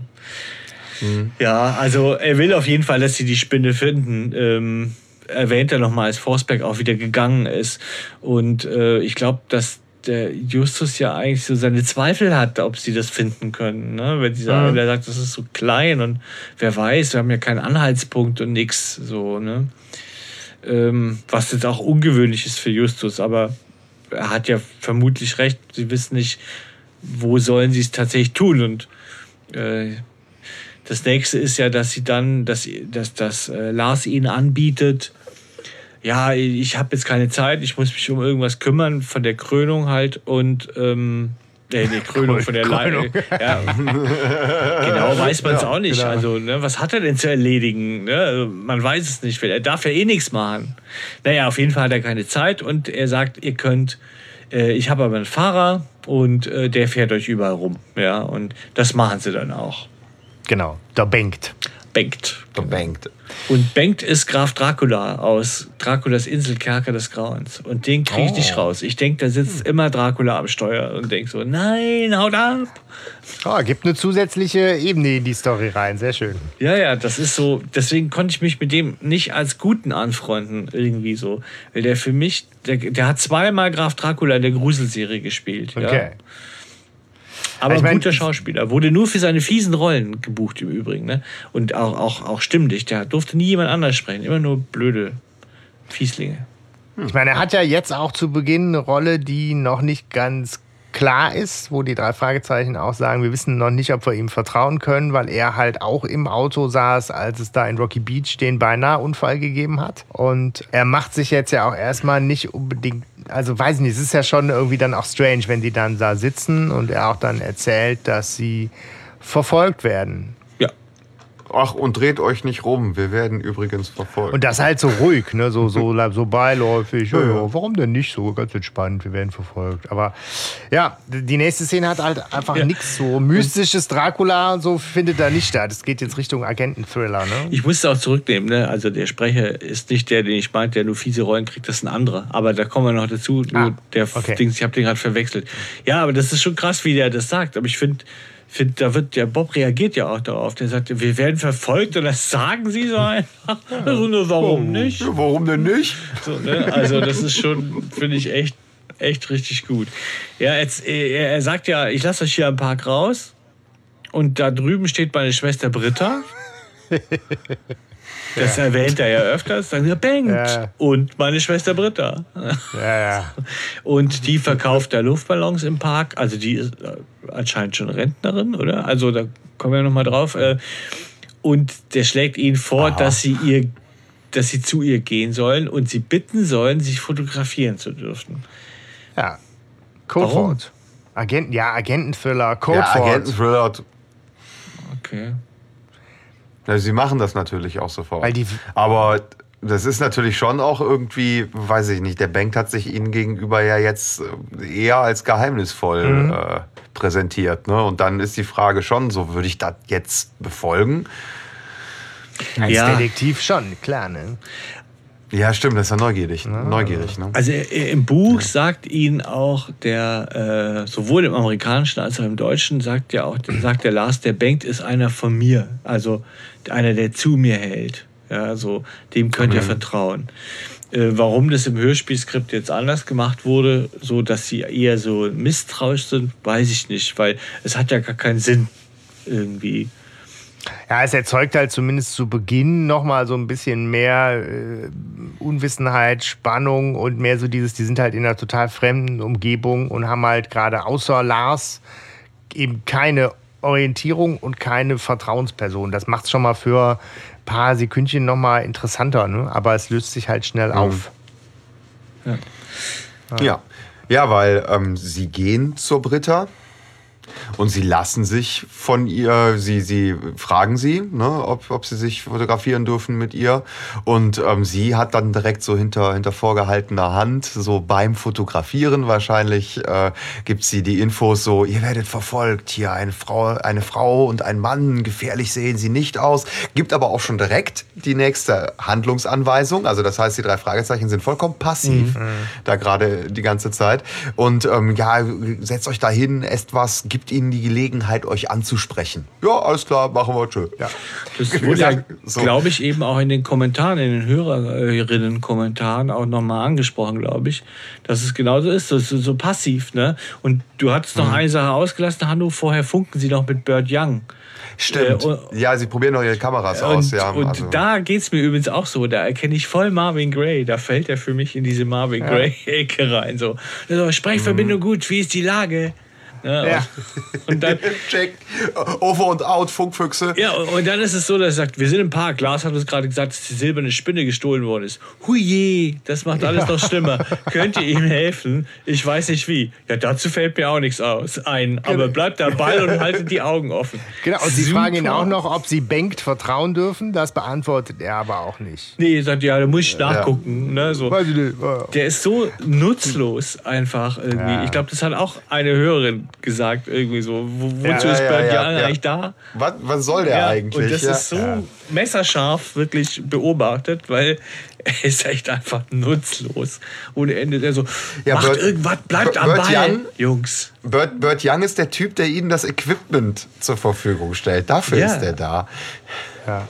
Äh, Hanno, eigentlich hätte ich das von dir erwartet, Thema Musik. In dieser ja. Szene ist nämlich die erste Szene, wo hier Jahrmarktsatmosphäre äh, original mhm. schwedische Musik wunderbar inszeniert wird. also ich verbinde Schweden eigentlich immer eher mit so Viking-Metal. Ja, oh, auch, auch schön. Aber auch schon um eine ähm. Ecke gedacht, ne? Also, ja, ja. ja. Nein, äh, das ist mir tatsächlich sehr wenig aufgefallen. Ich habe ich hab das als Kind halt einfach als Jahrmarkt hingenommen. Ähm, ja. ja. Was ist denn original schwedische Musik? Einkaufsmusik von Ikea? Okay, echt. Ja, ich habe ja im, äh, hier im Aufruf zur Hörerin ein, äh, zum, zur, damit die Leute uns ihre Meinung zur Folge sagen, habe ich mhm. ein äh, schwedisches Volkslied als Untermalung äh, gehabt. Mhm. So, das war ja, ein original schwedisches ah. Volkslied. Okay. Also keine Berchtesgadene Polka kein englischer Schiffsjungentanz oder kein Flamenco. Euch ist es aufgefallen, ne? Also mir tatsächlich nicht. Ich hab's. Äh, für mich ist es halt Mucke, ja. Also mir ist halt, also sagen wir so, mir ist halt aufgefallen, dass das halt wirklich eher so diese, diese bayerische äh, Volksmusik ist im Hintergrund und ähm, der, den Rest der ist natürlich nicht auf meinem Mist gewachsen, sondern auf fleißiger Recherche und ehrlicherweise natürlich mal auf der Quelle rockybeach.com äh, gucken, ne? irgendwie, wo man dann einfach die Details auch nochmal kriegt. Aber dass das halt nicht schwedische Musik ist, äh, das ist mir mhm. schon aufgefallen. Und dass das irgendwie halt ja. ein kruder Atmo-Mix ist da. Ne? Naja, ich hab's, ich hab's als Kind einfach so hingenommen und ich bin da auch jetzt noch bereit zu. muss ich sagen. ja, ich auch. Es, es funktioniert ja auch. Die, die Szene ist an sich ja schon irgendwie so surreal, wenn da irgendwie so eine verhuschte Britta Luftballons vertickt. Und also ja, es ist halt so ein bisschen. Man hört, man hört halt irgendwie so ein, so ein Karussell im Hintergrund. Ja. Ne? Ja. Die ja auch schwer einzuordnen ist Britta. Wie alt ist Britta? Äh ja, also von der Stimme her ist Britta ein Mädchen. Du hast sie gerade schon zur Rentnerin gemacht, Stefan. Ja, weil der ja, angeblich war, arbeiten doch nur Rentner. Ja, das stimmt. Äh, in diesen, äh, als diese ja. Spielmänner da. So. Ja, naja, egal. Sie, sie machen jedenfalls, was Britta sagt, ja, und gehorchen einfach, setzen sich dahin, wie Britta ja glaubt, und dass was? sie sie ansprechen werden. Das ist auch spannend, wie sie da drauf ja. kommt. Aber tatsächlich macht sie es. Und ähm, ein Mann und ein. Was, was, was sagt dieser Kellner da? der sagt, dass er Sandwiches ihnen. Ja, echte schwedische Sandwiches und Eis. Äh, was, was, was sagt er als erstes? Soll ich nachgucken? Das, das weiß ich nicht. Ich habe mich nur Keine auch Ahnung. gewundert, dass sie nicht wirklich selber bestellen, sondern er ihnen schon diktiert, was es Genau. gibt. Ne? So. Und ich, und ich hab so, ich, ich stelle mir vor, ich bin da und irgendwer sagt wohl so dut, dut, dut, dut, und ich sag, ja, ja, gerne. Und dann kriege ich irgendwas zu essen, was ich überhaupt nicht mag. das war so eine Assoziation, die ich da hatte. Ja, seltsam. Weil ich habe das erst halt einfach nicht verstanden. Ja, ja, gut, aber ähm, die Sandwiches kommen sofort, glaube ich. Ne? Ja. Smörgas. Smörgas. Smörgas, das sind die echten schwedischen Sandwiches. Also ich hoffe, ich habe es richtig Ach so. ausgesprochen, aber im Buch steht Smörgas. So. Smörgas, echte, echte schwedische Sandwiches. Ah, das ist dann quasi direkt schon mit Übersetzung. Ah, Und habt ihr den Mann erkannt? Aus einer unserer früheren Besprechungen. Den Mann, den Nee, Kellner? den, den Mann der, der Ach so. Frau. Ach so. Bücher hinsetzen. Ich habe, also die, die, die, mein schlauer Zettel sagt, dass es Siegfried Wald ist, Ja. aber ich habe das jetzt nicht zugeordnet. Ne? Ja, es ist Ich auch einer, nicht. also einer meiner Lieblingscharaktere. Es ist nämlich Puck. Ja, Puck. Echt? Oh, Ja. Und Okay. Siegfried Wald ist ganz spannend, wenn man den googelt. Ähm, man weiß nicht, wann der gestorben ist. Man weiß nur ungefähr ein paar Jahre. So, Okay. weil er sich so zurückgezogen hat und Heike Dine Körting das wohl in einem Interview mal fallen gelassen hat, dass der dann, dass der gestorben sei. Und man weiß nur das Ungefähre. Und der Siegfried Wald äh, hat tatsächlich äh, auch nur Rollen bekommen, wo er Bösewichter spielt. Das fand ich ganz spannend. So. Weil er da seine Okay. charakteristische Stimme äh, dazu äh, ja, also hatte einfach. Okay. Ja, sie setzen, kommen an, die setzen sich dazu und äh, lassen einen blöden Spruch ab zum Kennenlernen. und, äh, und die drei Fragezeichen sagen sofort, ja, können Sie mal kurz auf unsere Kameras aufpassen? Wir, müssen, wir müssen mal alle zusammen kacken Wobei- gehen. Oder was? Sorry, aber ich, dieser Spruch, ich muss da insofern nochmal drauf, weil ich war mir nicht bewusst, wie modebewusst die drei offensichtlich sein müssen. Weil das Thema sind halt die Sporthemden, die man halt gerade diesen Sommer so trägt in Ja, Kalifornien. das hätte der jedem gesagt. Und wenn er da mit dem Sack Kartoffeln rumgelaufen wärst, hätte der das auch gesagt. Weil das ist natürlich cooler. Der, du bist modisch voll on top und so. Aber meinst du, Nee, dass die da nicht dann auch mit ihren Sporthemden sitzen? Das hat, also, Ja, wir haben Sporthemden an. Das stimmt. Äh, ja, kann gut sein, aber ich halte es für einen schlauen Trick. Also, dass das wirklich ein ziemlich guter Icebreaker ist. Was, der ist Schlau- der clever. schlauer Trick oder blöde Anmache? Ja, Man ja, weiß es ja. nicht. Man, man, sieht, man sieht euch euer Ausländertum an. Ja, ja, ja. Ja, nö, also sagt, boah, Mensch, äh, äh, also die hat sich ja weit rausgesagt, seid ihr aus Kalifornien? Ja, da muss ja gleich äh, hellhörig werden und denken so, was ist Ja, mit ja, denen los ein irgendwie? bisschen so, plump. okay, und da hättest du sagen können, wir haben es am Slang erkannt, ja, was ihr Ja. so geredet habt, aber so, ihr tragt die typischen Hemden, die in Kalifornien gerade in sind, irgendwie so. Ja. Ja, okay. Das heißt, die hätten das wahrscheinlich eh alles so mitgespielt, selbst wenn die Kartoffelsäcke anhätten, weil die natürlich wissen, dass die zwei nicht ganz knusper sind. Ne? Ja, Ja. kann sein. Ja. Ja, Und dann hast du recht, Hanno. Ne? Sie, sie lassen halt die, das Aufnahmegerät zurück und ziehen sich auf, ne, gehen auf Toilette. Ja. In den Waschraum. Genau, das kommt ziemlich plötzlich, das stimmt. Das find, fand ich auch so. So, so ja, ja, genau, äh, ja, ähm, wir müssen uns frisch machen. Hier, pass mal Ja, auf. und da, da, da kommt jetzt irgendwie die, äh, die Szene, wo Justus dann sagt, ja, ich habe hier die, äh, das Aufnahmegerät angelassen. Aber alles in allem ist diese Szene zu kurz für das, was nachher alles besprochen wird, was nachher auf dem Ah, Band ist. ja, das kann sein. Ja, Das stimmt, aber wenn Das du die jetzt ewig zusammen. pullern hören hättest, das wäre ja auch irgendwie blöd. Ja.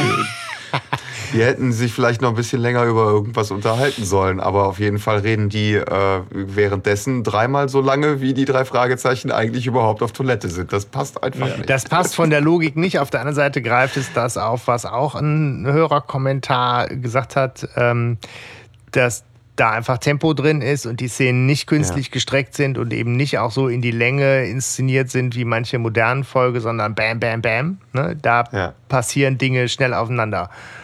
Ja.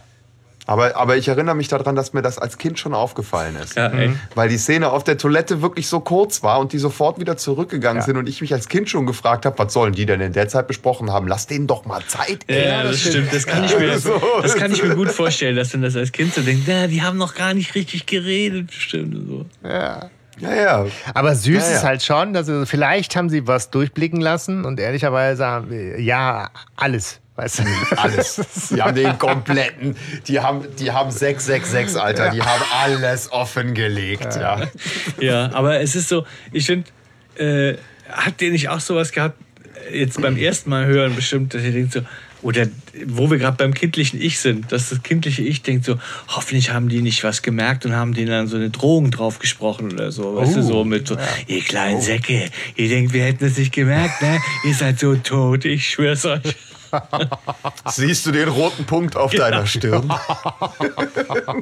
Ja, genau so. Also irgendwie schon, es ist so eine Szene, finde ich, die so riskant ist, obwohl sie sich jetzt nicht persönlich in Gefahr begeben, aber so klappt das wirklich, ne? Das ist schon, das hängt so drin. Das hat mir sehr gefallen an der Szene. Ne? Ja, es ist halt wirklich auch für, für Kinderdetektive ist das natürlich auch geil. Die haben dieses Technikspielzeug und die wissen es halt auch zu benutzen. Ne? Die müssen nicht lange auf die Gelegenheit warten, die hauen das raus und es ist halt ein Jackpot. Es ist halt Ja, einfach es funktioniert. super ergiebig und bringt sie halt als Detektive echt voran in der Erkenntnis, dass da äh, in Magnusstadt einiges schief läuft. Ne? Ja. Und es ist auch geschickt eingefädelt. Es ist nicht nur so ein, also klar, es ist schon ein bisschen Infodump, weil der Typ erzählt recht viel, ja, so. Aber es ist eine clevere Methode, da dran zu kommen. Ne? Also, es ist nicht nur einfach, ah, ich habe mal auf dem Klo belauscht oder so, sondern da steckt schon ein Plan dahinter. Allerdings ist der Plan ziemlich bescheuert. Der ursprüngliche Plan war, die zu belabern. Also zu sagen, hey, redet doch mal mit Lars, der soll mal den Forsberg mal malen lassen. Ja. Das ist, äh, ja, Ja. ein ganz großartiger Plan. genau, lass sie mal, lass sie mal. Ja, ja. Ja, genau. Also es ist halt, sie, man erfährt halt, dass sie von einem Freddy ne, losgeschickt wurden, um genau das, das zu tun, weil Freddy befürchtet, dass die mit der Polizei zusammenarbeiten. Wie das ja, äh, ne, in dem Alter macht das ja jeder, ist ja klar. Aber die seien ja Detektive. Und dann ist halt so geil, der äh, Typ ist dann aber ja überzeugt, ne, wenn er den Justus sich anguckt, dann dass sind die sehr harmlos. dumm sein muss. Ja. Der Spruch ist halt sehr, sehr geil, ne? Ja, das ist, ist auch schon hart für, für drei Ja, Fragezeichen ist Humor, Ja, er wird, oft, er wird ja oft ey. und äh, Justus kann es ja wohl sehr bewusst einsetzen, dieses dumme Gesicht. Das macht er ja, das anscheinend sehr oft, um die in Sicherheit zu wiegen. Hat er ja vielleicht in dem Fall auch gemacht, aber es ist klar, dass wieder auf ihm so ein bisschen rumgehackt werden muss. Ne? So, aber du musst ja irgendwie schon, ich finde, das ist ja bei Justus schon sein Alleinstellungsmerkmal, dass er der Schlaue, aber Dicke ist. Und da steht er in dieser Zeit ja, das war ja, da waren wir ja weit weg von Bodyshaming und so weiter. Ja. ist ja aber trotzdem nochmal, finde ich, auch so, so, eine, so eine Lanze gebrochen für, für, für Übergewichtige. Also für, ich, ich habe zum Beispiel immer daran, an die drei Fragezeichen eben genau das gemocht, dass es nicht die perfekten Typen sind, ne? bei denen Ja. alles perfekt ist, irgendwie so, sondern Justus hat einen Makel, ja, mit dem er aufgezogen wird und trotzdem ist er der, äh, das Alpha-Tier, so, ja? und das, Ja. Und ich meine, er wird ja auch nicht so aufgezogen und vorgeführt wie jetzt, um den Vergleich noch einmal, Klammer auf, Klammer zu, bei TKKG, ein Klößchen, wo man auch, wenn man jetzt böse will, weiß man auch, warum der was dicker ist, weil der frisst halt Schokolade wie nichts Gutes. Weißt du, da ist irgendwie so eine Figur, die nochmal vielmehr auch über so eine Fresssucht gekennzeichnet ist und dann irgendwie Ja. Pummel ist, ne? So, und Ja, und Justus dann- ist und halt dann ist er einfach ein einfach- bisschen dicker, so, ne? Ja, und, und, und Klößchen ist halt einfach auch von seinem Charakter her einfach äh, begriffsstutzig noch dazu und irgendwie immer, immer so derjenige, dem man noch alles erklären muss.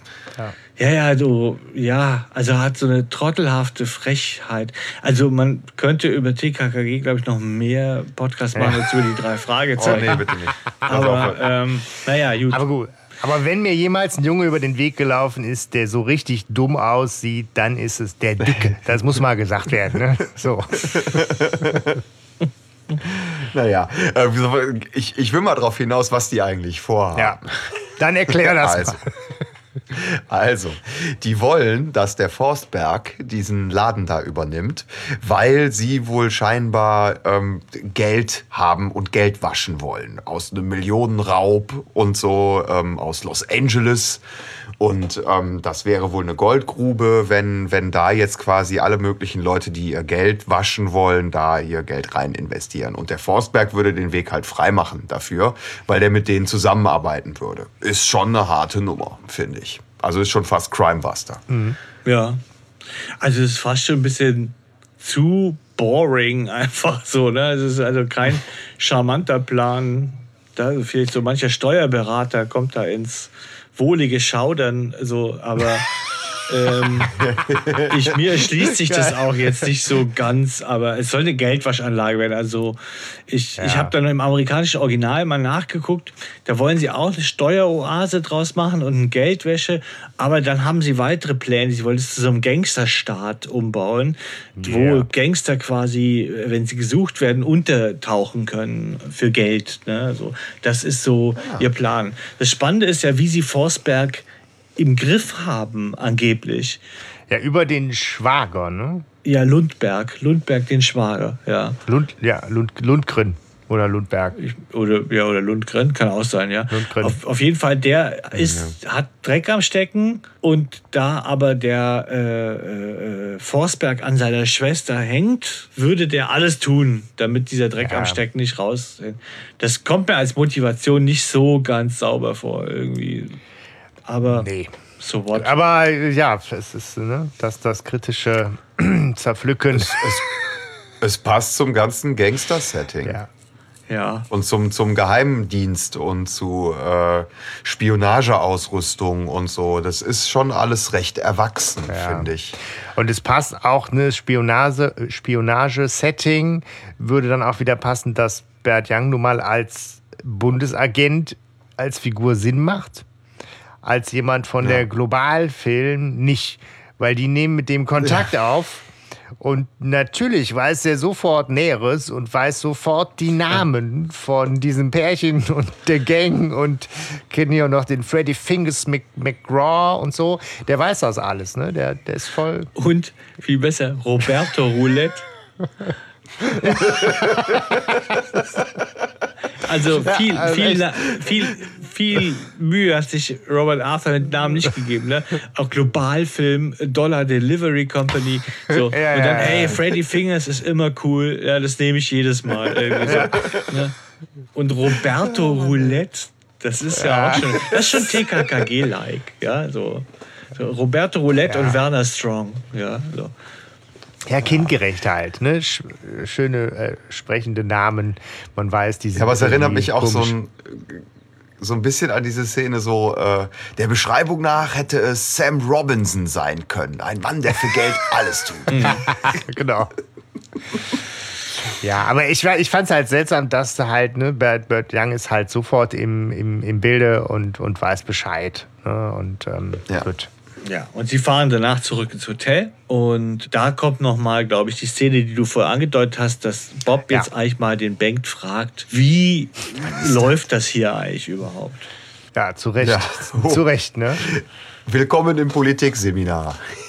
Ja, es ist, es ist halt, das Konstrukt ist halt schon echt abenteuerlich. Also wenn man sagt halt, die, es gibt halt diese Firma, die Magnuswerke, und die finanzieren und kontrollieren alles. Ja. Und das tun sie im, im größten, also im Prinzip alles über Geld, richtig? Weil sie alles bezahlen. Also sie bezahlen ähm, die, die ganzen Rentner da als Bellmen, ja, die dann da äh, die heile Welt vorspielen und ähm, den ganzen Tag Jahrmarkt machen.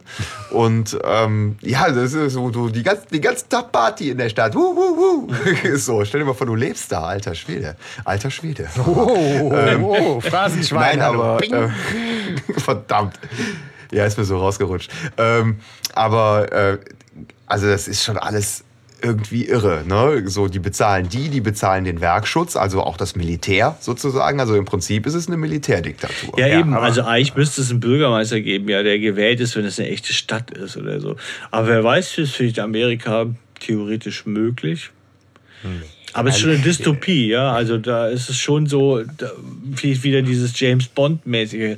Wobei es ist ja einfach nur das Konstrukt von Frau Puschert. Aber so, ähm ja, und es passt aber halt nicht zusammen, ne? wenn die halt sagen, die, die, wenn wir hier so ein totalitäres System mit ne, Willkür, Polizeigewalt, Einfluss auf Schulen, auf Bildung, auf Medien, auf Kirchen äh, und gleichzeitig sind alle da voll in einem Happy Place. Ne? Also die ganzen Einwohner wirken super glücklich und sind eigentlich alles auch irgendwie so. Es ist so, es strahlt einerseits so eine total friedliche Atmosphäre aus und alles ist irgendwie so, so nett äh, wie man sich so eine schwedische Kleinstadt irgendwie vorstellt. Und andererseits gibt es halt genau diese, diese gewaltsame Einflussnahme, von der weiß aber irgendwie auch jeder. Ne? Also die nimmt jeder auch so hin, sei denn die Glocke läutet, Klammer zu. Aber es ist so. Äh, also ja, das ja, ist, es ist so, schon abenteuerlich. Äh. Das bleibt so im Dunkeln, finde ich auch, weil einerseits hat Lars ja die Sympathien, andererseits also das finde ich auch sehr, man weiß nicht genau, wie steht es jetzt wirklich um die Popularität von Forsberg und von Lars irgendwie. Äh, am Ende nimmt es diesen Schwung mit, aber äh, hätte Forsberg das überhaupt geschafft, den Lars den anderen madig zu machen? Und können die da überhaupt was gegen tun? Ne? Ich meine, der kann ja. ja zehnmal, dann muss er halt den Werkschutz nehmen und alle rausschmeißen irgendwie oder niederknüppeln lassen oder ja. whatever. Ja, also da macht halt, deswegen Stefan, ne, hier der, der Blick auf die, auf die Originalgeschichte. Äh, weiß nicht, ob du das nochmal kurz irgendwie sagen magst, wie, wie das Konstrukt eben im Original ist. Also ich, äh, dass es ein Königreich ist. Vanavia heißt ja. und dass der Böse nicht Forsberg heißt, sondern Duke Stefan. ja. ja okay. und, äh, und, und Lars heißt Jaro. Ähm, es ist ein sehr kleines Königreich, ich glaube so irgendwie wie San Marino oder sowas, ja, oder, ja. oder Liechtenstein. Ähm, ja, und mm, ich nehme an, die, die Frau Puschert hat das halt gemacht, weil das in Deutschland sich nicht verkauft hätte als Fantasieroman, weil, weil es so einen Staat scheinbar nicht gibt. Nicht. Es, es gibt ihn in Europa ja. nicht, nein. Nee. Aber gibt ihn halt also, auch nicht also in, in Texas. Ne? Ja. ja gut, das kannst du uns vielleicht eher verkaufen tatsächlich. Ne? Also, ähm, Gab es eigentlich in den 80ern noch eine Diktatur in Europa? Wie war das, wie Spanien war das mit, äh, mit ja. Spanien? Gute Frage. Ne? Ich war Spanien ja, nicht gut, sehr lange äh, eine Diktatur. Die Deutsche Demokratische Republik? Stimmt, mal ist ja wie DDR gemeint. ja. Duke Erich! Ja, aber es. oh Gott. Scheiße. Das ist jetzt echt um die Ecke gedacht. Weit ab, aber, aber nice. Aber nice. Ähm, aber genau, es, es, macht auf jeden Fall alles. Super. Es, es, macht halt im Original von Robert Arthur, macht das halt alles total Sinn, weil da reden wir über Jahrhunderte alte Traditionen, da reden wir über echten Putschversuch von echten Herrschern, über eine echte ja. Thronfolge mit einer echten Zeremonie.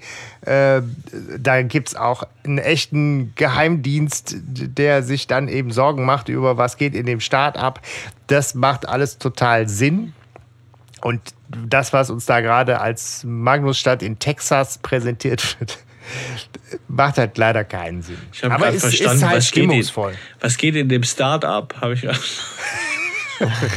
ja, wie gesagt, Internet und so. Wie modern ich schon gepolt bin. Ja, aber ich finde, du hast da vollkommen recht. Äh, da juckt es mich doch glatt in den Fingern zu sagen, wieso übersetzt es nicht nochmal einer? Und ähm, es gibt da eine zweite silberne Spinne, wo, wo die Originalgeschichte nochmal erzählt wird irgendwie und vielleicht nochmal neu vertont wird.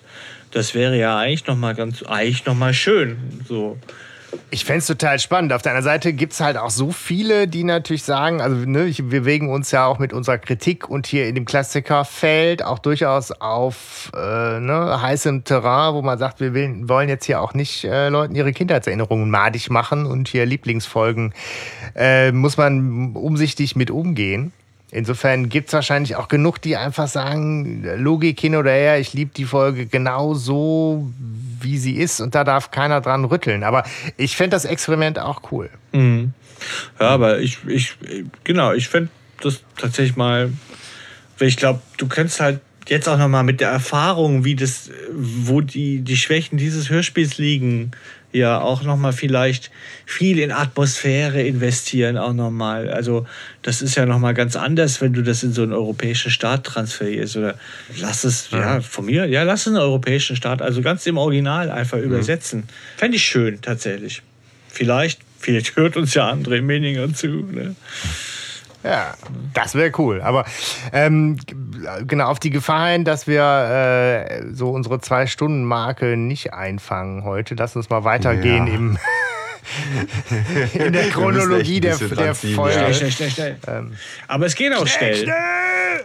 Ähm, Jetzt passiert ja nicht nee, mehr viel. Im Hotel ist ja eigentlich ne, die, Leute, die Glocke, das war's. Tschüss. So, ne, ähm, ja. Im Hotelzimmer ähm, spricht der Justus nochmal mit Young und meint, wir werden immer noch verfolgt. So, ähm, der Young meint ja, es könnten stattdessen Forsbergs Leute jetzt sein, die sie verfolgen und äh, dass die, die und glaubt, dass die Originalgangster abgezogen sind. Und anscheinend spielen die ja, oder weiß die eine Hand nicht, was die andere tut, irgendwie so. Ähm, es wird auf jeden Fall klar, dass Bengt einer von den Guten ist, weil Bob ihn ja auch darauf anspricht, so von wegen, ne, wie kann das alles sein, wie funktioniert das Ganze und er da sehr klar, auch sehr kritisch sich positioniert. Das finde ich auch nochmal auffällig. Stimmt, ja, ja. Aber mhm. ja, es, es, man kriegt es so mit, das stimmt schon. Also es, es weichen in einem die letzten Zweifel. Also bewusst sagt das nicht. Im, im, ich meine, im Buch, im deutschen Buch ist es so, dass, dass sie zu so einer Geheimorganisation gehören. Ja, mhm. so die, ähm, die quasi, diese Spielmänner, die sind diesem Erik Holmquist, dem Vater von Lars, total ergeben. Und da gibt es den Spellmans Verbund oder wie der heißt, ja. Ich kann kein Schwedisch, also bitte nicht kreuzigen. so. äh, und, und das ist so ein Geheimbund und die sind ganz, ganz loyal. Die sind ganz mhm. loyal mhm. zu Lars und die haben überall ihre Leute quasi drin sitzen. Ah, okay. Die Guerillas sozusagen. Ja, so der Widerstand. Der Widerstand. Aber genau, du hast gerade schon gesagt, der Bird Young, der, der warnt halt auch nochmal eindringlich äh, und sagt halt auch, wir können hier aber auch jetzt nicht einfach Medien einschalten, weil alles ist halt kontrolliert und gleichgeschaltet. Und äh, Peter, äh, Peter bekommt dann die Kassette und soll sie Bird Young am nächsten Tag ausliefern. Und Bob ist dann derjenige, der halt eine Spinne findet im Hotelzimmer. Und zwar in der Schublade unter seinen Klamotten. Mhm. Tja. Ja, und Justus vermutet Mist. gleich folgerichtig, dass man ihn vermutlich den Diebstahl in die Schuhe schieben will. Korrekt. Roms, Roms, Roms, Roms klopft's an der Tür. Ja, der Werkschutz. Also ist ja klar, das ist nicht irgendwie eine Spinne, ne? auch wenn Justus da echt auf dem Schlauch steht, sondern es ist halt die silberne Spinne. Ne? Die Spinne, ja. ja. Und dann klopft es an der Tür und der Werkschutz steht da. Es erinnert mich so ein bisschen an Monty Python. Die Römer stehen vor der Tür bei Brian. ja, das stimmt. Wir haben diesen Löffel gefunden. Nein. Ähm, und äh, ja, Bengt kommt ihnen zur Hilfe. Genau, Bankt und Britta. Also erstmal finde ich nicht ganz klar im Hörspiel, also in der Szene weiter wird es dann erklärt, aber wo die jetzt herkommen, ja, immer nicht klar. Ne? Die sind dann irgendwie. Die kommen, die, die, die kommen durch ein Fenster, äh, glaube genau, ich. Genau, die ne? sind halt am Fenster, dann irgendwie über den Balkon. Und das ist halt so eine Szene, die jetzt auch wieder so geil Hitchcock-Style ist. Ne? Raus aufs Fenster, über ein Fenstersims klettern Richtung Balkon. Also ich habe da so, so Hitchcock-Agenten-Thriller-Bilder mhm. zu im Kopf. Ja, ja ähm, ich finde es auch eine ganz tolle Szene, muss ich sagen. Also die hat mich als Kind ja, da kommst du der Schock, so, oh nein, ne, so, also das ist, das wirkt halt total, diese plötzlich an die, an die Tür hämmern und so weiter und dann geht das Adrenalin los. Also ich finde es eine ganz tolle Szene und ähm, sie verriegeln dann ja, glaube ich, die, die Tür noch schnell, damit mhm. es ein Weilchen dauert, bis sie so durchbrechen und habe ich das richtig gehört? Justus sagt eigentlich zu Bob, er soll die Spinne verstecken. Ja. ja so, nee. Also schon deutlich. Doch, doch, das hast du richtig gehört. Das habe ich nämlich auch gehört. Ah. Justus sagt, Bob, versteck die Spinne. Echt? Das habe ich total überhört. Krass. Ja, weil sie ja nachher glauben, er hätte sie mitgenommen. Deswegen wundert mich das so ein bisschen. Ja, ja, total. Ja, ja. Nein, weil, weil das, das war auch, glaube ich, eine Frage von einer Hörerin, ne? Ähm, hatten wir. Wer, du, was ist eigentlich mit dieser Spinne? Wann versteckt Bob die Spinne? Und ich sage genau jetzt versteckt Bob die Spinne. Ja. Ja, ja, aber warum? Also die Frage ist ja klar, dass er die jetzt versteckt haben muss, aber die Frage ist ja, warum bleibt ihm da jetzt die Zeit für, das zu tun? Und warum kommt er überhaupt auf die Idee, das zu tun? Normalerweise steckst du die jetzt in die Hosentasche und ab dafür. Weil du bist doch eh auf der Flucht und du hast die Spinne. Warum lässt du die jetzt im Zimmer zurück? Was ist daran eine gute Idee, die zu verstecken? Na, Moment, Moment. Ähm, der Werkschutz, es, es gibt ja vielleicht noch irgendwie sowas wie eine Rechtsstaatlichkeit da in dem Laden. So, äh, ja, ja, Moment, aber wenn, die, wenn, wenn diese Spinne jetzt so versteckt ist, dass niemand sie findet, dann bedeutet das ja aber letztendlich auch, dass der Forstberg nicht einfach so ohne diese Spinne da zum, die- zum König gekrönt Die haben werden dir doch extra hingelegt. Der weiß doch. So, Ja. äh, nein, nein, nein, ja, aber wenn Bob sie jetzt versteckt, sodass niemand sie findet, dann findet man bei denen keine Beweise. So. Also was, was möchte man den drei Fragezeichen so. dann in die Schuhe schieben, dass sie da in ihrem Zimmer rumhängen? Ne, so, weil keine Spinne, kein Verbrechen. Ja gut, das Ja. spielt ja ein paar Szenen weiter auch keine Rolle mehr. Ne? Aber, Ja, äh, komischerweise, aber ich finde auch, Hanno hat recht, Ja. das macht insofern Sinn, dass die versteckt wird. Das ist schon erstmal äh, äh, sinnig. Versteckt die Spinne. So, Schluck die stell dir vor, die hätten, die hätten jetzt Drogen bei sich ja, gehabt und der Werkschutz klopft. So. Ja, auch gesagt, aber Guckst du versteckt doch, die dass Drogen. du die Drogen mitnimmst, wenn du gehst. Nee, so, ich meine, versteck die Drogen, so, damit Ja. du halt einfach äh, da mit denen nicht erwischt wirst. Ja. Weil die Spinne ist die heiße Genau. Ware einfach so. Ne? Aber das ist lustig, Ja. weil ich habe das überhaupt nicht gehört und deswegen, äh, ich weiß nicht, aber deswegen war genau diese Frage auch bei mir. Wieso kommt Bob auf die Idee, die zu verstecken jetzt? Aber gut, macht Sinn. So, Nee, kann man also und ich denke, er nutzt das jetzt. Die ist so die, ähm, das ist halt. Ich glaube, es bleibt so ein bisschen offen, ob er sie tatsächlich versteckt hat, weil er ja vielleicht auf die Stelle nichts findet. Ja, so. Ich, nee, er hat dem Buch überlegt. Er äh, denkt er so, ja was, wo äh, unterm Fußboden, äh, in der Matratze, auch bescheuert. Ach Scheiße, ich weiß es nicht und dann blendet es weg. So, ne? Ja, und es ist ja im Hörspiel auch so, ne? Also es wird nicht weiter darauf eingegangen. Sie sind irgendwie auf der Flucht und äh, hier Bob, äh, Peter und Justus sind wohl irgendwie schon draußen unterwegs gewesen und so. Und dann soll äh, Bob nachkommen und er stürzt Ja. und schlägt sich den Kopf er, auf. er sagt, wie bitte? Also, die sagen doch irgendwas. Also was? Wie bitte? Ja, die haben halt, Britta, Ja, Britta genau. und Bengt haben halt äh, Bettlaken mit vorgeknoteten, äh, ne, mit, mit vorbereiteten Knoten dran schon am Start und, und sind bestens vorbereitet. Ja. Ja, ja, Und ja. Bob stürzt leider ab. Ja. Und er hat sein Gedächtnis verloren. Er weiß nicht mal mehr, ob er klettern kann. Aber er kann sehr genau sagen, was in seinem Gehirn vorgeht. Also Er metaphorisch hat den gesehen. Hashemitenfürst. Der Hashemitenfürst. Der Hashemitenfürst. Wir müssen uns da kurz Zeit nehmen, ne? Das große Ja, Rätsel. das ist so die ja, das ist die, er ist im Buch nicht drin und er ist auch im amerikanischen Original nicht drin und ähm, auch kein vergleichbarer Satz. Es ist ja, es wird ja kolportiert. In den Gossen erzählt man sich, dass Bert Brack ja, oder wer auch immer, nee, wer war zuständig für die äh, Regie oder was weiß ich? H.G. Francis Ja, äh, auf die Idee kam. ähm, genau. Ne, der, der, der. Hans-Gerhard Franzikowski, ne, der hat das da offensichtlich reingeschrieben. Aber die, die Frage ist halt, was, was ist damit gemeint? Also, ich meine, es, es ist halt, alle ignorieren es, als sei das der normalste Ausspruch der Welt. Nur, dass jetzt seit Generationen von drei Fragezeichen-Fans irgendwie alle rätseln, was es denn sein sollte. Und diese Bürde, diese große Erwartungshaltung spüren wir auch auf unseren Schultern.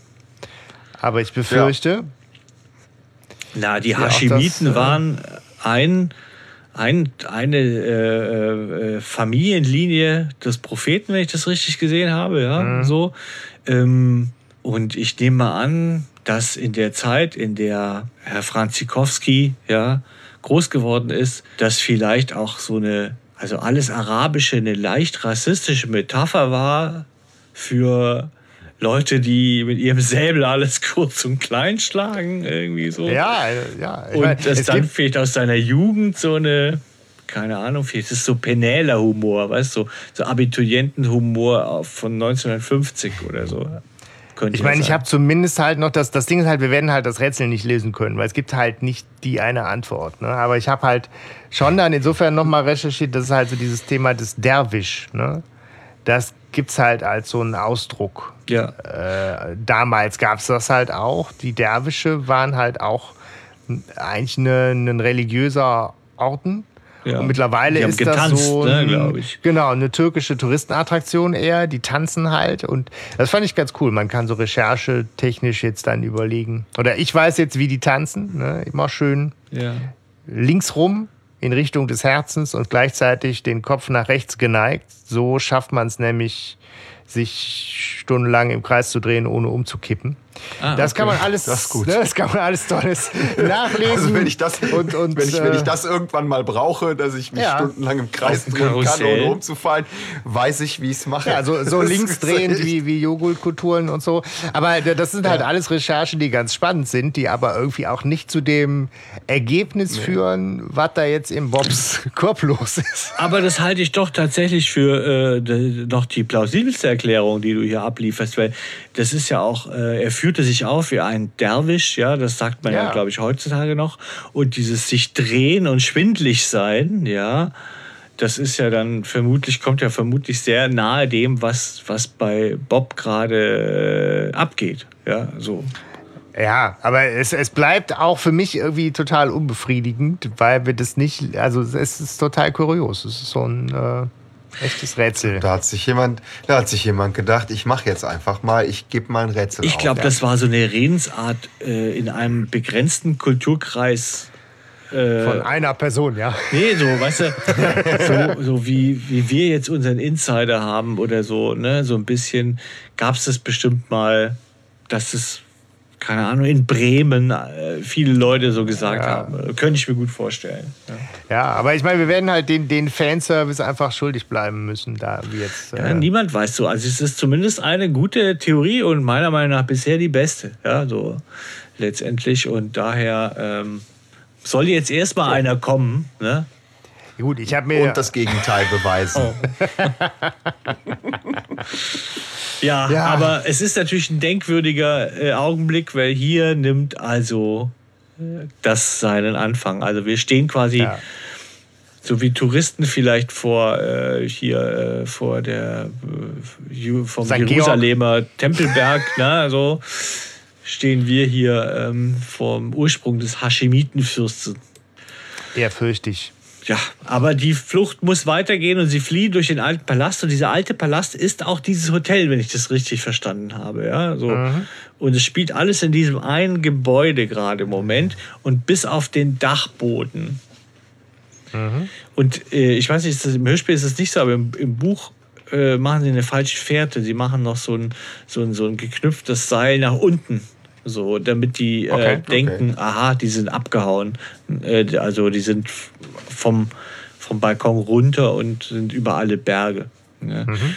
Und ähm, Justus fragt jetzt, was steckt da eigentlich dahinter? Was ist, warum wollten die uns an, ankragen? Und die Britta erklärt ihm, was er eigentlich in Ansätzen schon selber erraten hat, dass es sich um eine Art Verschwörung handelt.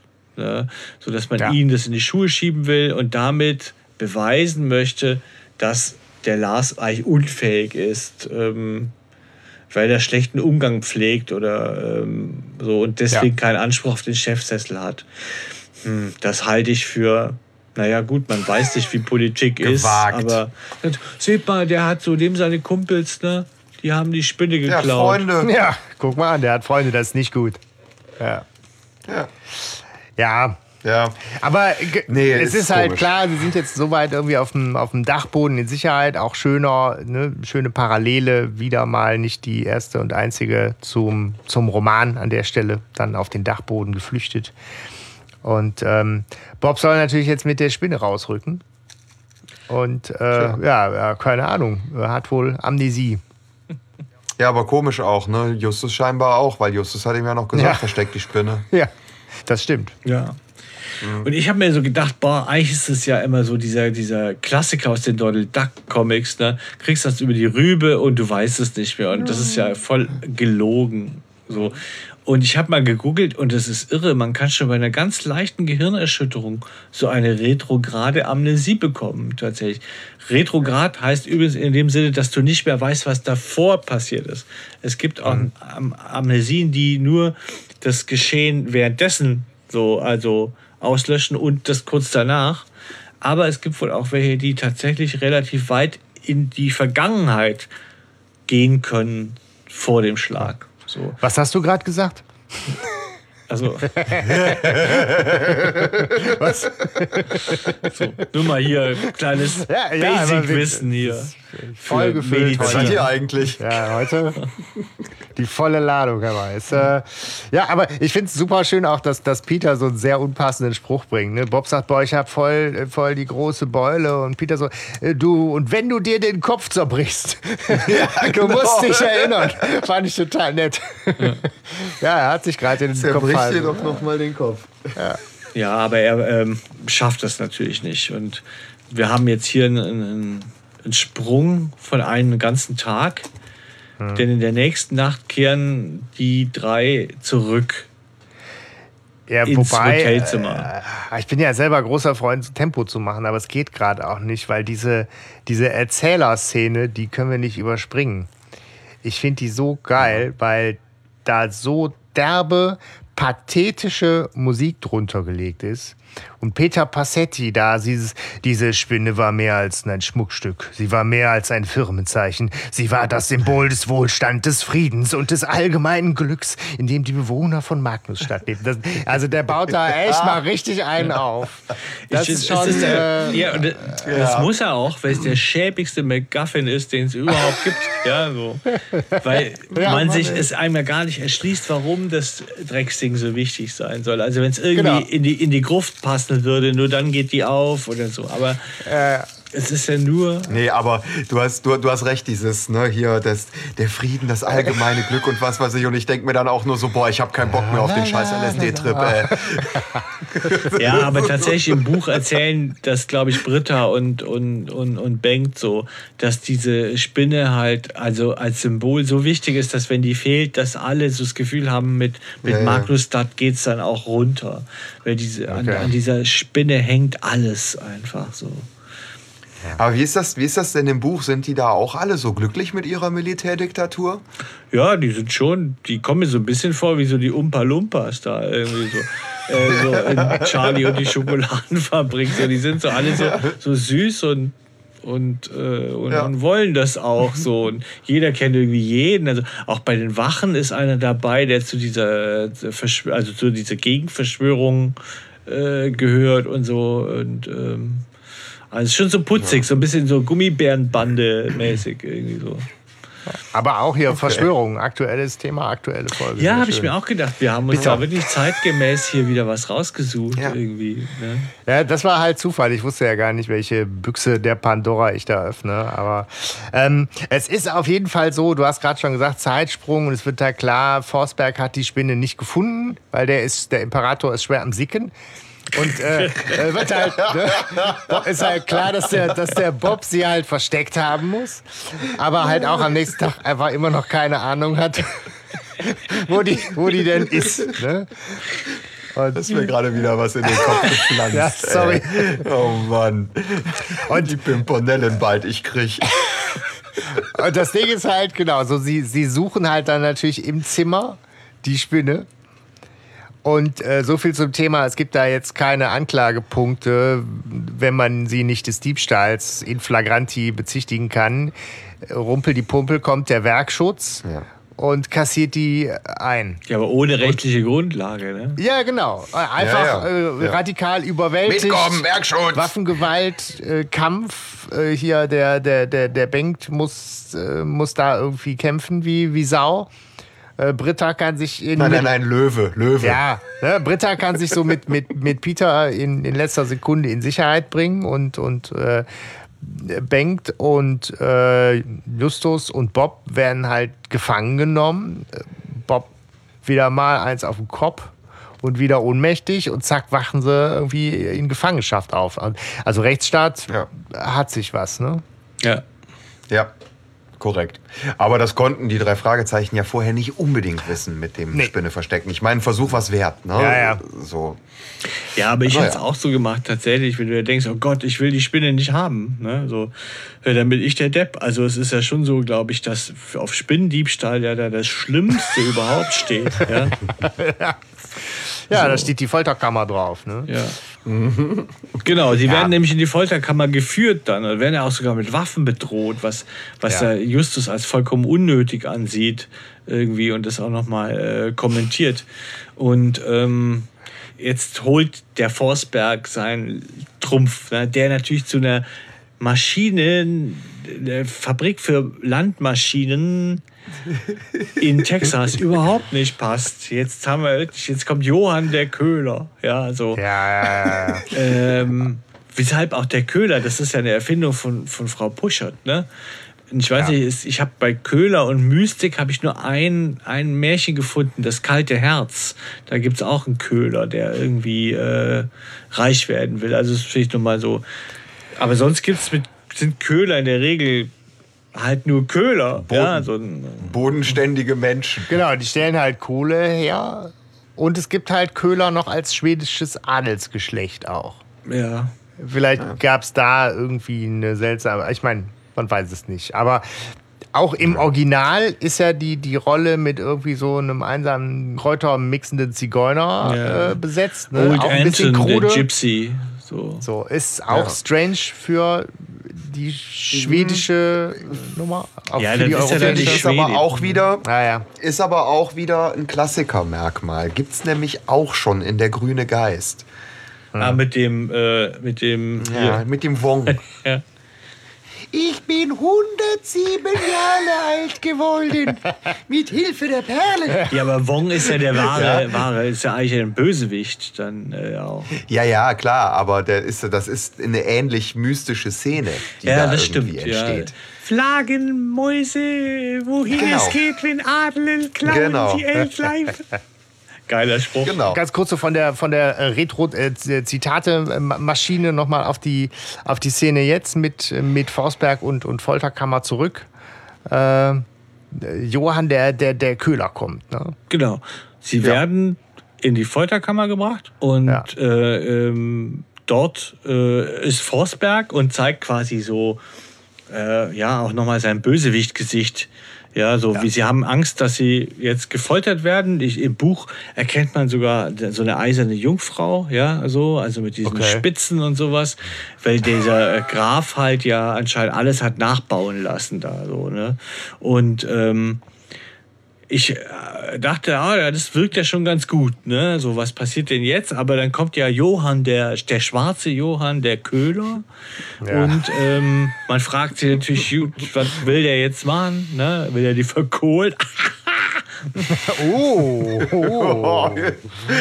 Eieiei, Okay. Wortwitz. Ja, nee, nicht so. Okay, ja, egal. Auf jeden Fall, ähm, naja, und ähm, der Ja, der, hat- der hat auf jeden Fall ein Pülverchen der Wahrheit. Ja, der, ja das, das ist auch nochmal spannend. Aber der ähm, Forsberg ist ja erst so ein bisschen äh, burschikos. Sagt so, ja, die haben, die wissen, was, was ich wissen will, mach mal. Und dann sagt ja der Köhler, äh, mir befiehlt niemand was. So.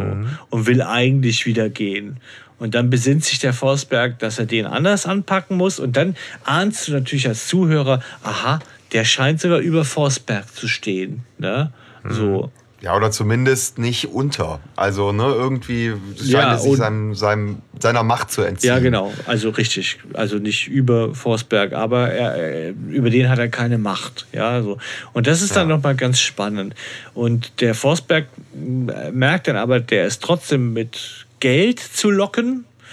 Und äh, Johann mixt dann seine, äh, ja, sein Wahrheitsserum ne, mit einem braunen Pulver, was wir jetzt ausgiebig kommentieren können, was das sein könnte.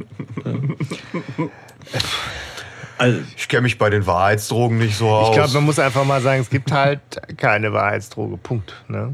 Da gibt es doch so eins, äh, Pentatol oder. Ja, das ist ja alles Quatsch. Quatsch. Also, ja, ich meine, es gibt natürlich genug äh, psychoaktive Substanzen, die irgendwie machen, dass du kommunikativer wirst, dass du enthemmter wirst, dass du mehr ins Labern kommst und dann natürlich auch mehr erzählst, als du eigentlich willst. Aber es gibt ja nicht die eine, die du bleibst total entspannt und bei dir selbst, aber du beantwortest jede Frage klar mit Ja oder Nein und kannst nicht lügen oder so. Das ist halt Quatsch. Ja, Hypnose. Ja, selbst das, ich weiß jetzt nicht, aber. Ja, ja, nee, Ne? aber, Hm. aber da, da, das, da, da hat Bob ja auch noch so ein Ding. Ja, ja, das stimmt. Mit der, mit der Hypnose. Ja, ja stimmt. Äh, ja, also ich hätte jetzt gedacht, ich habe mal ge- geguckt, Heroin ist braun, vielleicht. Aber macht das gesprächig? Eher Kokain wahrscheinlich so. Ey, ich bin der Coolste, ich bin der Coolste, ich bin der Coolste. Ja, ja, ich habe die Spinne versteckt. Mann, Ey, ich weißt hab du, wo? die Spinne so versteckt, witzig. Mann. Ich schwöre, der labert nur. Ja, ist schon seltsam. Aber ja, das braune Pülverchen der Wahrheit. Und Ja, Bob gerät in so eine Trance. Ne? Ja, und, ähm, und, und erzählt irgendeinen Scheiß. Ne? Der sagt, ähm, also der Bob ist der Einzige, der spricht und der sagt, der Erste hat die Spinne nicht gesehen, Peter hat die Spinne gesehen, aber nicht angerührt, keiner weiß, wo sie ist. Und dann denke ich mir so, hä? Und das ist echt im Buch vollkommen anders. Da hat jemand nicht richtig gelesen. Im Buch spricht der Köhler. Der guckt nämlich den, während er die so mit so einer, ähm, also dieses Zeug unter die Nase hält, ja, diesen Rauch, guckt er die genau an und guckt denen in die Augen. Der, die reden nichts. Und als er mit allen drei fertig ist, sagt er, der Erste, und damit meint er den Bengt, ja, hat die Spinne nicht gesehen und weiß nicht, wo sie ist. Der Dicke hat die Spinne gesehen, aber nicht angerührt. Er weiß nicht, wo sie ist. Und der Kleine hatte die Spinne in der Hand und dann verliert sich alles im Nebel.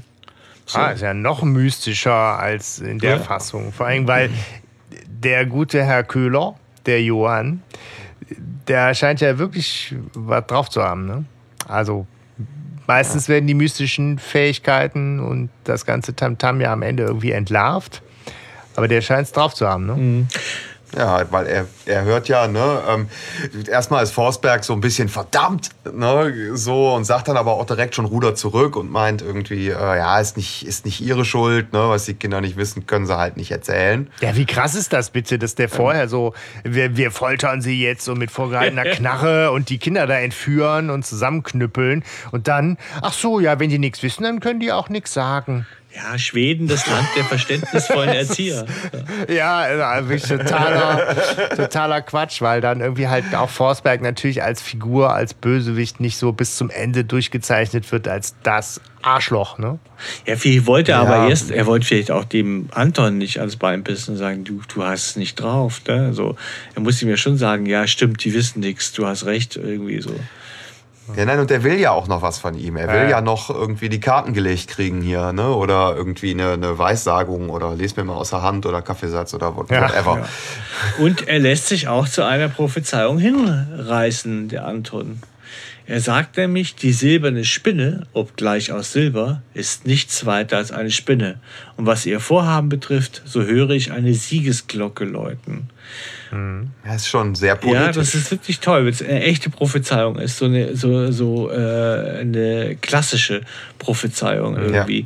Ähm, ich finde zwei Sachen daran bemerkenswert. Die eine ist, es gab neulich, glaube ich, in der Drei-Fragezeichen-Gruppe auf Facebook die, die Diskussion darüber, über diese unaufgeklärten Sachen und ob das cool ist oder nicht.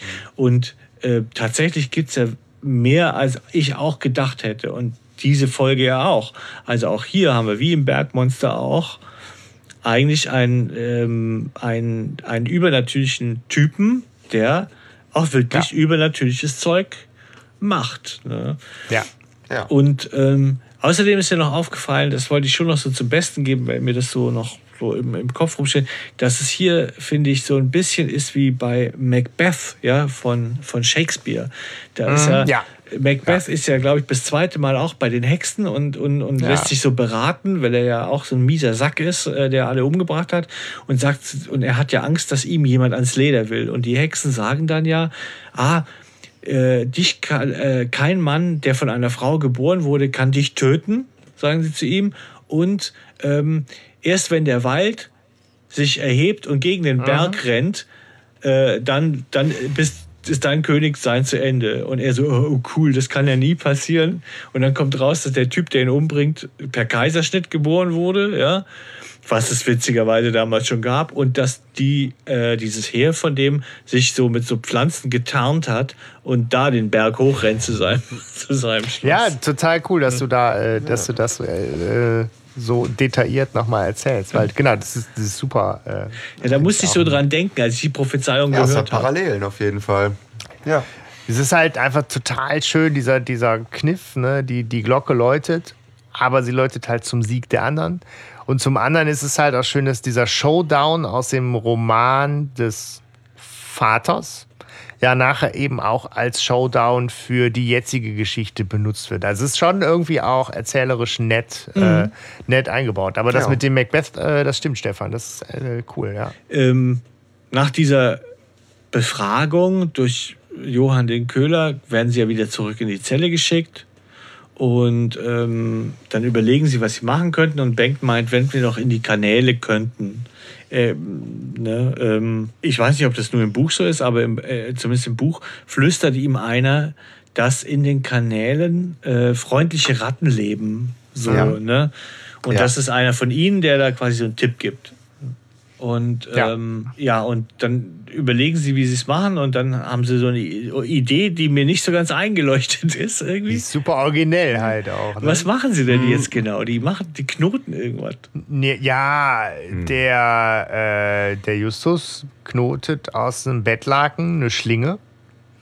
Keine Ahnung, ob es die gebraucht hätte. Die Idee ist, die Idee ist total originell. Wache reinrufen und die sagt, ey, weh, das ist ein Trick. Und dann werfen sich alle auf die, weil es ist ein Trick. Und ich weiß nicht, ob es diese Schlinge gebraucht hätte, aber äh, ja, sie wird halt Ja. dem Typen um den Hals geworfen. Ne? Das ist halt schon echt das Bescheuerte, was du sagen kannst. Ja, aber es auf der anderen Seite ist es halt im James Bond-Film auch oft nicht, nicht anders. Ne? Den Wärter herbeilocken. Und der ist natürlich total auf der Hut, bis er dann doch eins drüber kriegt. Aber Der ist vor allem auf jeden Fall alleine und geht alleine in der Zelle mit drei Leuten. das, das Geile ist Also halt, besonders clever ist der auch nicht. also das, das Schöne ist natürlich, dass der Bob nochmal seine, seine Kopfschmerzen voll ausspielen kann. Ne? Ja, Ja, aber ich, ich finde, ich find, er brüllt schön. Ja. er freut sich richtig, dass er Ja. jetzt dem die Erlaubnis bekommt zu kümmern. Ja, so. Ich hatte auch kurz überlegt, ob wir das als Einstieg nehmen sollen. Einfach so einer von uns nach Schnick, Schnack, Schnuck, der so jammert wie Sau. Aber äh, das ist schon. Da sind wir schon zum Glück schön- dran ja, vorbeigekommen. Alles super. Aber klar, ich meine, ne, er Wärter so, er weh, ihr simuliert und dann alle auf ihn. Und natürlich fliehen sie in die Kanäle. Und das ist halt auch von, als Bild ist das cool. So oben Dutzende Wachen patrouillieren auf der Suche. Sie sind irgendwie auf der Flucht im äh, dubiosen äh, Polizeistaat Magnusstadt. Panik im Park. genau, so ein bisschen, ne, die Scheinwerfer dürfen mich nicht erwischen. Ähm, und dann ist aber, also ich meine, dass sie gefoltert werden, nehmen sie alles so erstmal noch recht ruhig zur Kenntnis, aber Peter wird auf einmal jetzt tierisch panisch. Weil jetzt ist ja gleich 8 Uhr. Und die haben ja, und dann kommt die Tagesschau von Forsberg. Ja, ja, das ist so geil. Ah, Um 8 Uhr kommt die Ja, die Tagesschau. ja, Das ist haben aber, ist ja, glaube ich, aber europäisch. 8 Uhr morgens, glaube ich. Und ich glaube, Forsberg hat angekündigt schon, dass er was Wichtiges zu verkünden hat. Und zwar eigentlich die Gründe, warum der Lars eben nicht ihm ablösen kann. Das scheint irgendwie durchgedrungen zu sein. Und davor hat Peter Angst, weil dann ist alles vorbei. Dann ist es gegessen. ja. Ne? In diesen Kanälen ist das eher so Abflusskanal, dachte ich, ne? Ja, da sie ja schon in der Kirche, oder nicht? Sind sie da nicht schon? Ja, das dachte ich mir auch, da Ja, hängen ja. halt Glockenseile rum, ne? Ja. Durch die Kanäle in, in die Kirche.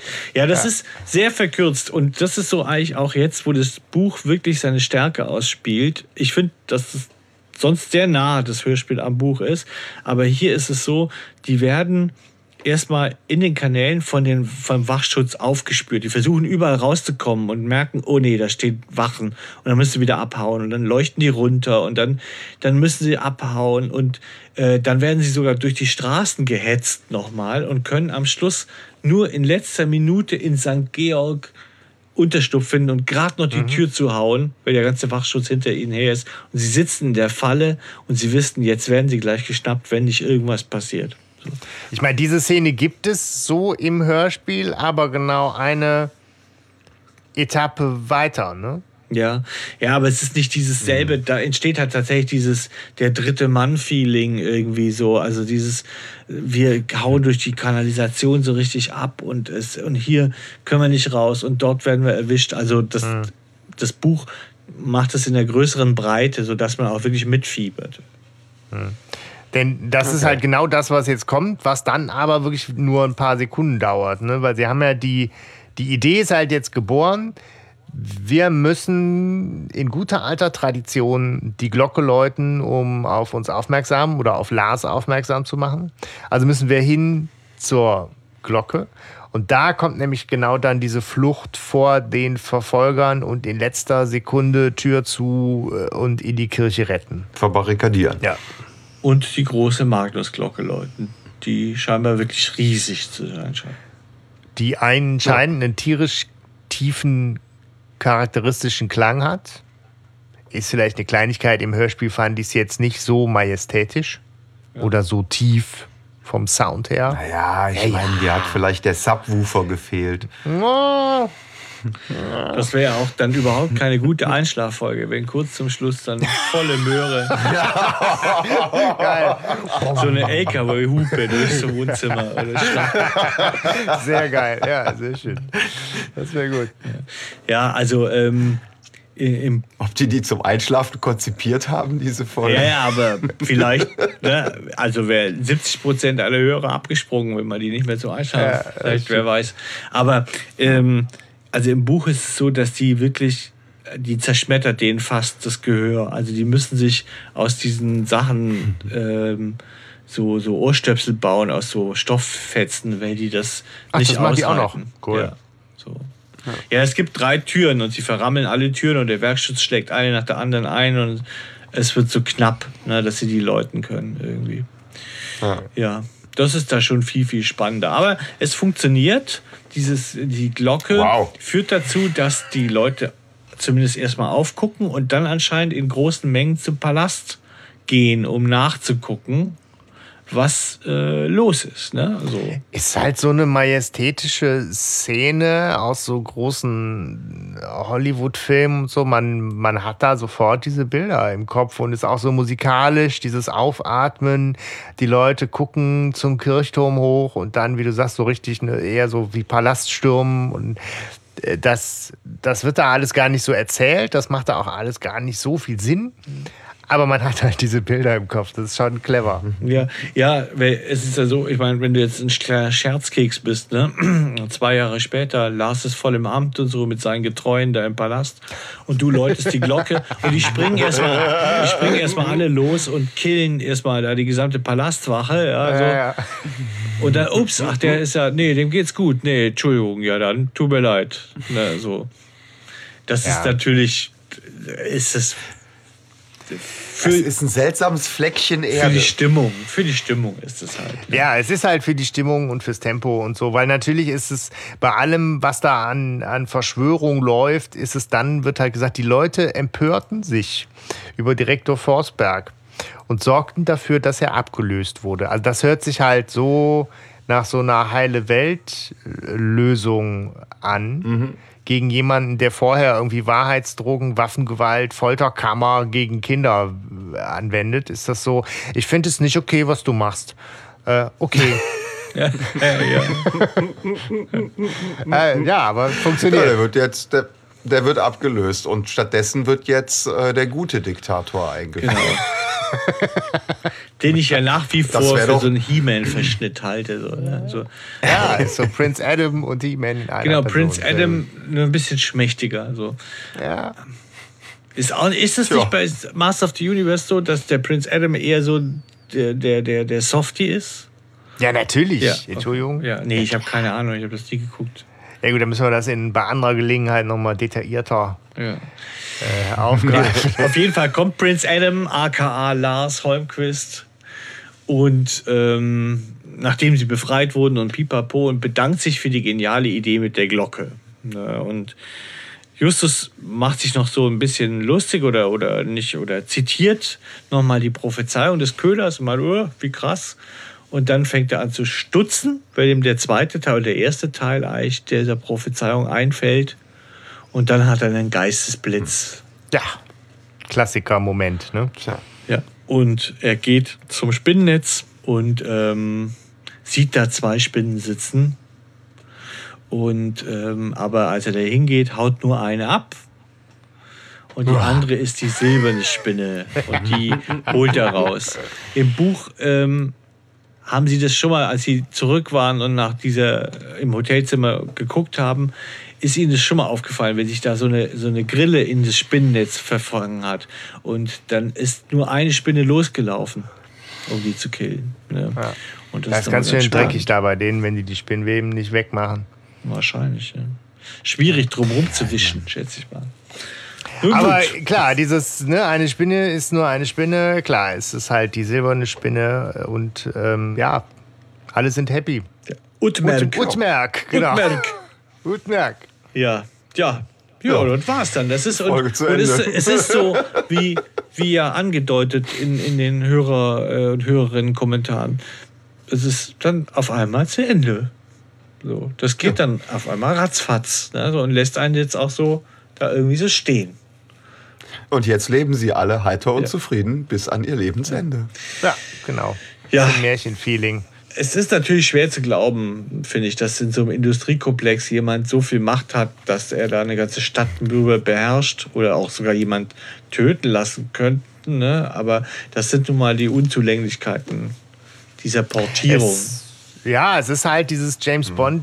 Ding, ne, wenn du so Forsberg zu so einem Blofeld machst oder weiß ich nicht, also du kannst das so in die Richtung ja aufblähen, aber es bleibt halt im Kinderhörspiel-Universum und dann ah, verschiebt es sich halt äh, nicht ganz schlüssig alles, ne? Ja. ja, euer Fazit Ja, und es ist zur Folge? Fazit. Ähm, ich habe die immer auf dem Schirm gehabt als Folge, auch als Klassikerfolge. Aber ich habe sie nicht so häufig gehört wie andere Klassikerfolgen. Einfach weil mir ähm, die Folgen drumrum deutlich, äh, deutlich besser gefallen. Also ich habe irgendwie, ähm, ja, da, da drumrum ist ja so Aztekenschwert, silberne Sch ähm, Singende Schlange. singende Schlange. Ähm, alles so mystische Folgen auch, deutlich mystischer. Und die war mir irgendwie, also die stach raus. Aber für mich halt irgendwie in der Phase, wo ich die Folgen viel gehört habe, nicht in die richtige Richtung. Ja, Trotzdem mag ich sie. Ähm, ich habe die auch immer mal wieder gehört, aber dann musste ich da halt auch irgendwie in Stimmung für sein, weil sie macht halt schon so eine James Bond Stimmung auch. Es ist ein, es ist so ein Thriller schnell. Ist das bei dir, Stefan? Ich finde auch, die Stimmung ist gut. Das ist eine tolle Stimmung, die darüber kommt. So. Ähm, aber mir passiert zu wenig Ermittlungsarbeit. Deswegen Ja. ist mir da, sind mir die, die Protagonisten zu passiv irgendwie so. Äh, es ist, sie stolpern da von Station zu Station am Ende. Dabei sind tolle Sachen drin, die stimmungsvoll gut aufgebaut sind. Wie der, die, ne, also, dass sie immer dieses Klopfen an der Tür zweimal und sie müssen abhauen. Ne? So ein bisschen Tribute von Panem mäßig. Ja, so. ähm, Johann der Köhler. Ähm, und, und die Tatsache und die Idee mit dem Versteck der Spinne, ja, ist eine tolle. Ja, das ist Das ist wirklich super. Also, aber, aber sonst passiert ja keine Ermittlungsarbeit. Und das Mystische fehlt so ein bisschen, das stimmt schon. Ja, also wo sie gut hinpassen würde, ganz kurz noch, ähm, ist, glaube ich, so in diese 37, 38 Richtung. Also hier heimliche Hehler und ähm, ne, unsichtbare Gegner. So in, in der Phase reiht sie sich für mich irgendwie eher ein. Das ist eine steile These. Aber wie geht's dir, Sebastian, mit der? Du hast sie ausgesucht. Ja. Also zum einen so dieses Thema hier um, um den, um den Grogan-Clan und diese Wirtschaftskriminalitätsnummer, das findet auch nicht mehr statt. Ne? Das ist mir nochmal so bewusst geworden. Das interessiert da irgendwie auch keinen mehr. Die sind, glaube ich, geflohen dann. Hey, der, der, der Lars macht jetzt einen Deal mit denen. Ja, so. Also das war einfach nur, weil natürlich bleibt als erstes hängen, dass, glaube ich, die Originalgeschichte von Robert Arthur einfach nochmal einen deutlich größeren Reiz und deutlich mehr Flair hat und man sich viel Logik, Nörgelei hätte sparen können und ich einfach nicht weiß, warum zum Henker die Übersetzung so ist, wie sie ist. Ansonsten, also therapeutisch hat mir das jetzt gut getan, mich mit euch nochmal dem Thema Spinnen anzunähern. Ansonsten ist es halt für mich auch eine Klassikerfolge, wie gesagt, die, die wenig Klassiker ist. Ich habe das total genossen, die wie so ein Agentenfilm vom inneren Auge ablaufen zu lassen. Ich fand das Tempo cool, die, die Inszenierung toll, weil schnell, das hat ja auch einer der, der, der Kommentare am Anfang gesagt, ähm, also ich, ich mag die schon. Ähm, aber pff, sie wird jetzt nicht zu meinen Lieblingen gehören. Tja, das ist, glaube ich, auch, was man dazu sagen kann. Ich finde, wir haben ihr ja jetzt auch ausgiebig Raum gegeben. Ähm, kleinen Fun-Fact noch aus dem Buch: Lars Vater ist bei einem Jagdunfall gestorben. Also, wer weiß, ob da nicht auch der Forsberg dahinter steckt. ne? so. Und was wäre ich, wenn ich nicht ein paar Quizfragen hätte? Die erste habt ihr schon beantwortet, ihr Schweine. ähm, Entschuldigung. Nämlich, dass hier, ich wollte fragen, was produzieren die Magnus-Werke, aber es ist schon gefallen. Ja. Aber jetzt pass auf, in welchem Jahr rettete eine Spinne Graf Magnus das Leben? Ja, 1657. 1600, 1600, ja, nee, 1700 irgendwas. 1675. 1675. Und jetzt die letzte, Okay. wie heißt der Bruder von Burt Young?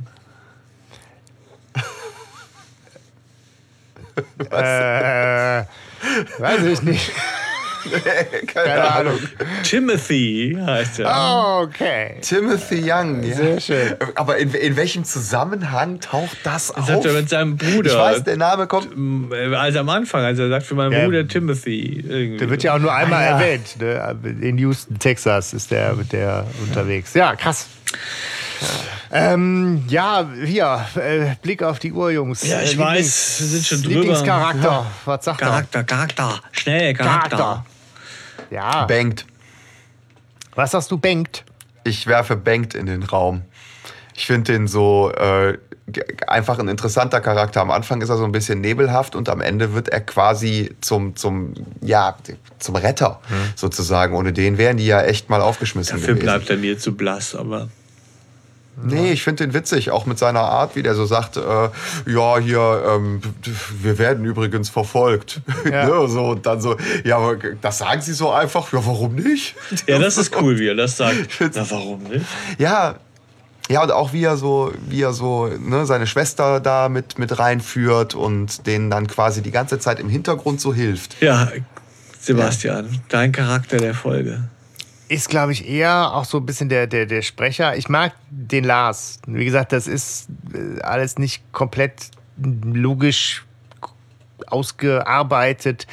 Aber dass der irgendwie so der, der nette Kumpeltyp ist, mit dem die drei auch gerne Zeit verbringen und eine coole Zeit in Disneyland haben und dass das so ein ganz vertrauenswürdiger Auftraggeber und Freund von denen wird in dieser Folge, finde ich, das wird in der Hörspielfolge durch den Sprecher total schön transportiert und das ist irgendwie was sehr äh, nostalgisches, Schönes. Okay. Ja. Also ich finde, man kann die silberne Spinne nicht äh, besprechen und, und Bob nicht zum Charakter Ja. der Folge machen. So, ja, deswegen ist, haben wir dir das übergelassen. Das ist lieb Weißt du? Das war ein Treffer jetzt. Ja, weil Bob ist hier A, der, der die Spinne versteckt. Ne? Das ist mal der, der geilste Move im, außer der von, jo, von Johann dem Köder, ne? so sage ich mal. Äh, Den hätte man auch noch, eigentlich hätte ich auch noch zum Charakter der Folge, aber ich nehme Bob, weil finde ich Bob tatsächlich ja hier, es ist seine Folge, sie gehört ihm. Die silberne Spinne gehört für immer Bob, so wie Todesflug für immer Bob gehört. Ja. Du behalten, ja. Äh, und deshalb ist für mich Bob der Ja, Charakter der Folge.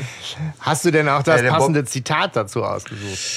Ähm, ich ich glaube nicht. Also mein Okay. Zitat ist, aber auch von Bob tatsächlich, wenn ich das nächste Mal nach Magdusstadt komme, dann nur mit Sturzhelm. Ja. Ich meine, der hat sich doch extra für den Hashemitenfürst den Kopf aufgeschlagen, damit der Köhler nichts sehen kann in seinem Kopf. Uh, Ausschneidethese. Ja. Und eure Hallo, Zitate? Oder ja, hallo? Ja, ich habe ähm, ich habe es auch schon mehrmals angerissen heute, äh, die Szene in dem Taxi. Mit, also mit Bengt, ne, wo er sagt so, und dreht euch nicht rum, wir werden übrigens verfolgt. Ach, Sie, wir werden verfolgt. Das sagen sie einfach so, ja, warum nicht? Ja. Hat, hat mich als Kind total, also direkt so, ja. Ist auch mein Top 3 gewesen, tatsächlich. Ja. ja. dann hat allerdings keiner von uns den äh, Hashimitenfürst. Weil ich habe mich entschieden Nein. für die Szene mit, mit Britta. Weil ich das so geil fand, wo sie diese Ballons da hat und lasst sie hoch in die Wolken fliegen und eure Wünsche mitnehmen. Äh, so ein bisschen auch, äh, als hätte sie auch vom Pülverchen was genommen. Aber fand ich irgendwie nett. Also. Aber ich dachte mir nämlich auch, den Hashimitenfürst, den nimmt bestimmt äh, einer von euch. Nö, irgendwie ist er vielleicht ist es so offensichtlich, den zu nehmen, tatsächlich. Ja, ne? vielleicht. Ja. ja. Aber klar, wäre jetzt schon in der Sammlung noch gut, aber so ja. sind wir halt, wa? Wir sind eher die Nischenboys hier. Ja, also. ja auf jeden Fall. Aber ich meine, wir gönnen uns heute, glaube ich, so ein bisschen Überlänge. Dann lass uns doch auch für das ja. Zitat gönnen. Warum denn nicht? Okay. Genau, ja. Ja. Ja, aber dann bleibt uns ja, ja. nichts anderes übrig, als vielleicht ähm, nochmal Danke zu sagen. Danke für die äh, zahlreichen Einsendungen äh, zum, zur silbernen Spinne. Wir konnten nicht alle berücksichtigen, aber ähm, wir freuen uns immer wieder. Das ist für uns eine sehr gute Inspiration. Wir hören sie uns immer nicht sofort an, weil sie uns ja auch ein bisschen ablenken. Aber danke dafür. Bleibt uns gewogen, bleibt vor allem gesund und äh, ja, passt auf euch auf, macht es gut und tschüss. Ja, tschüss. tschüss.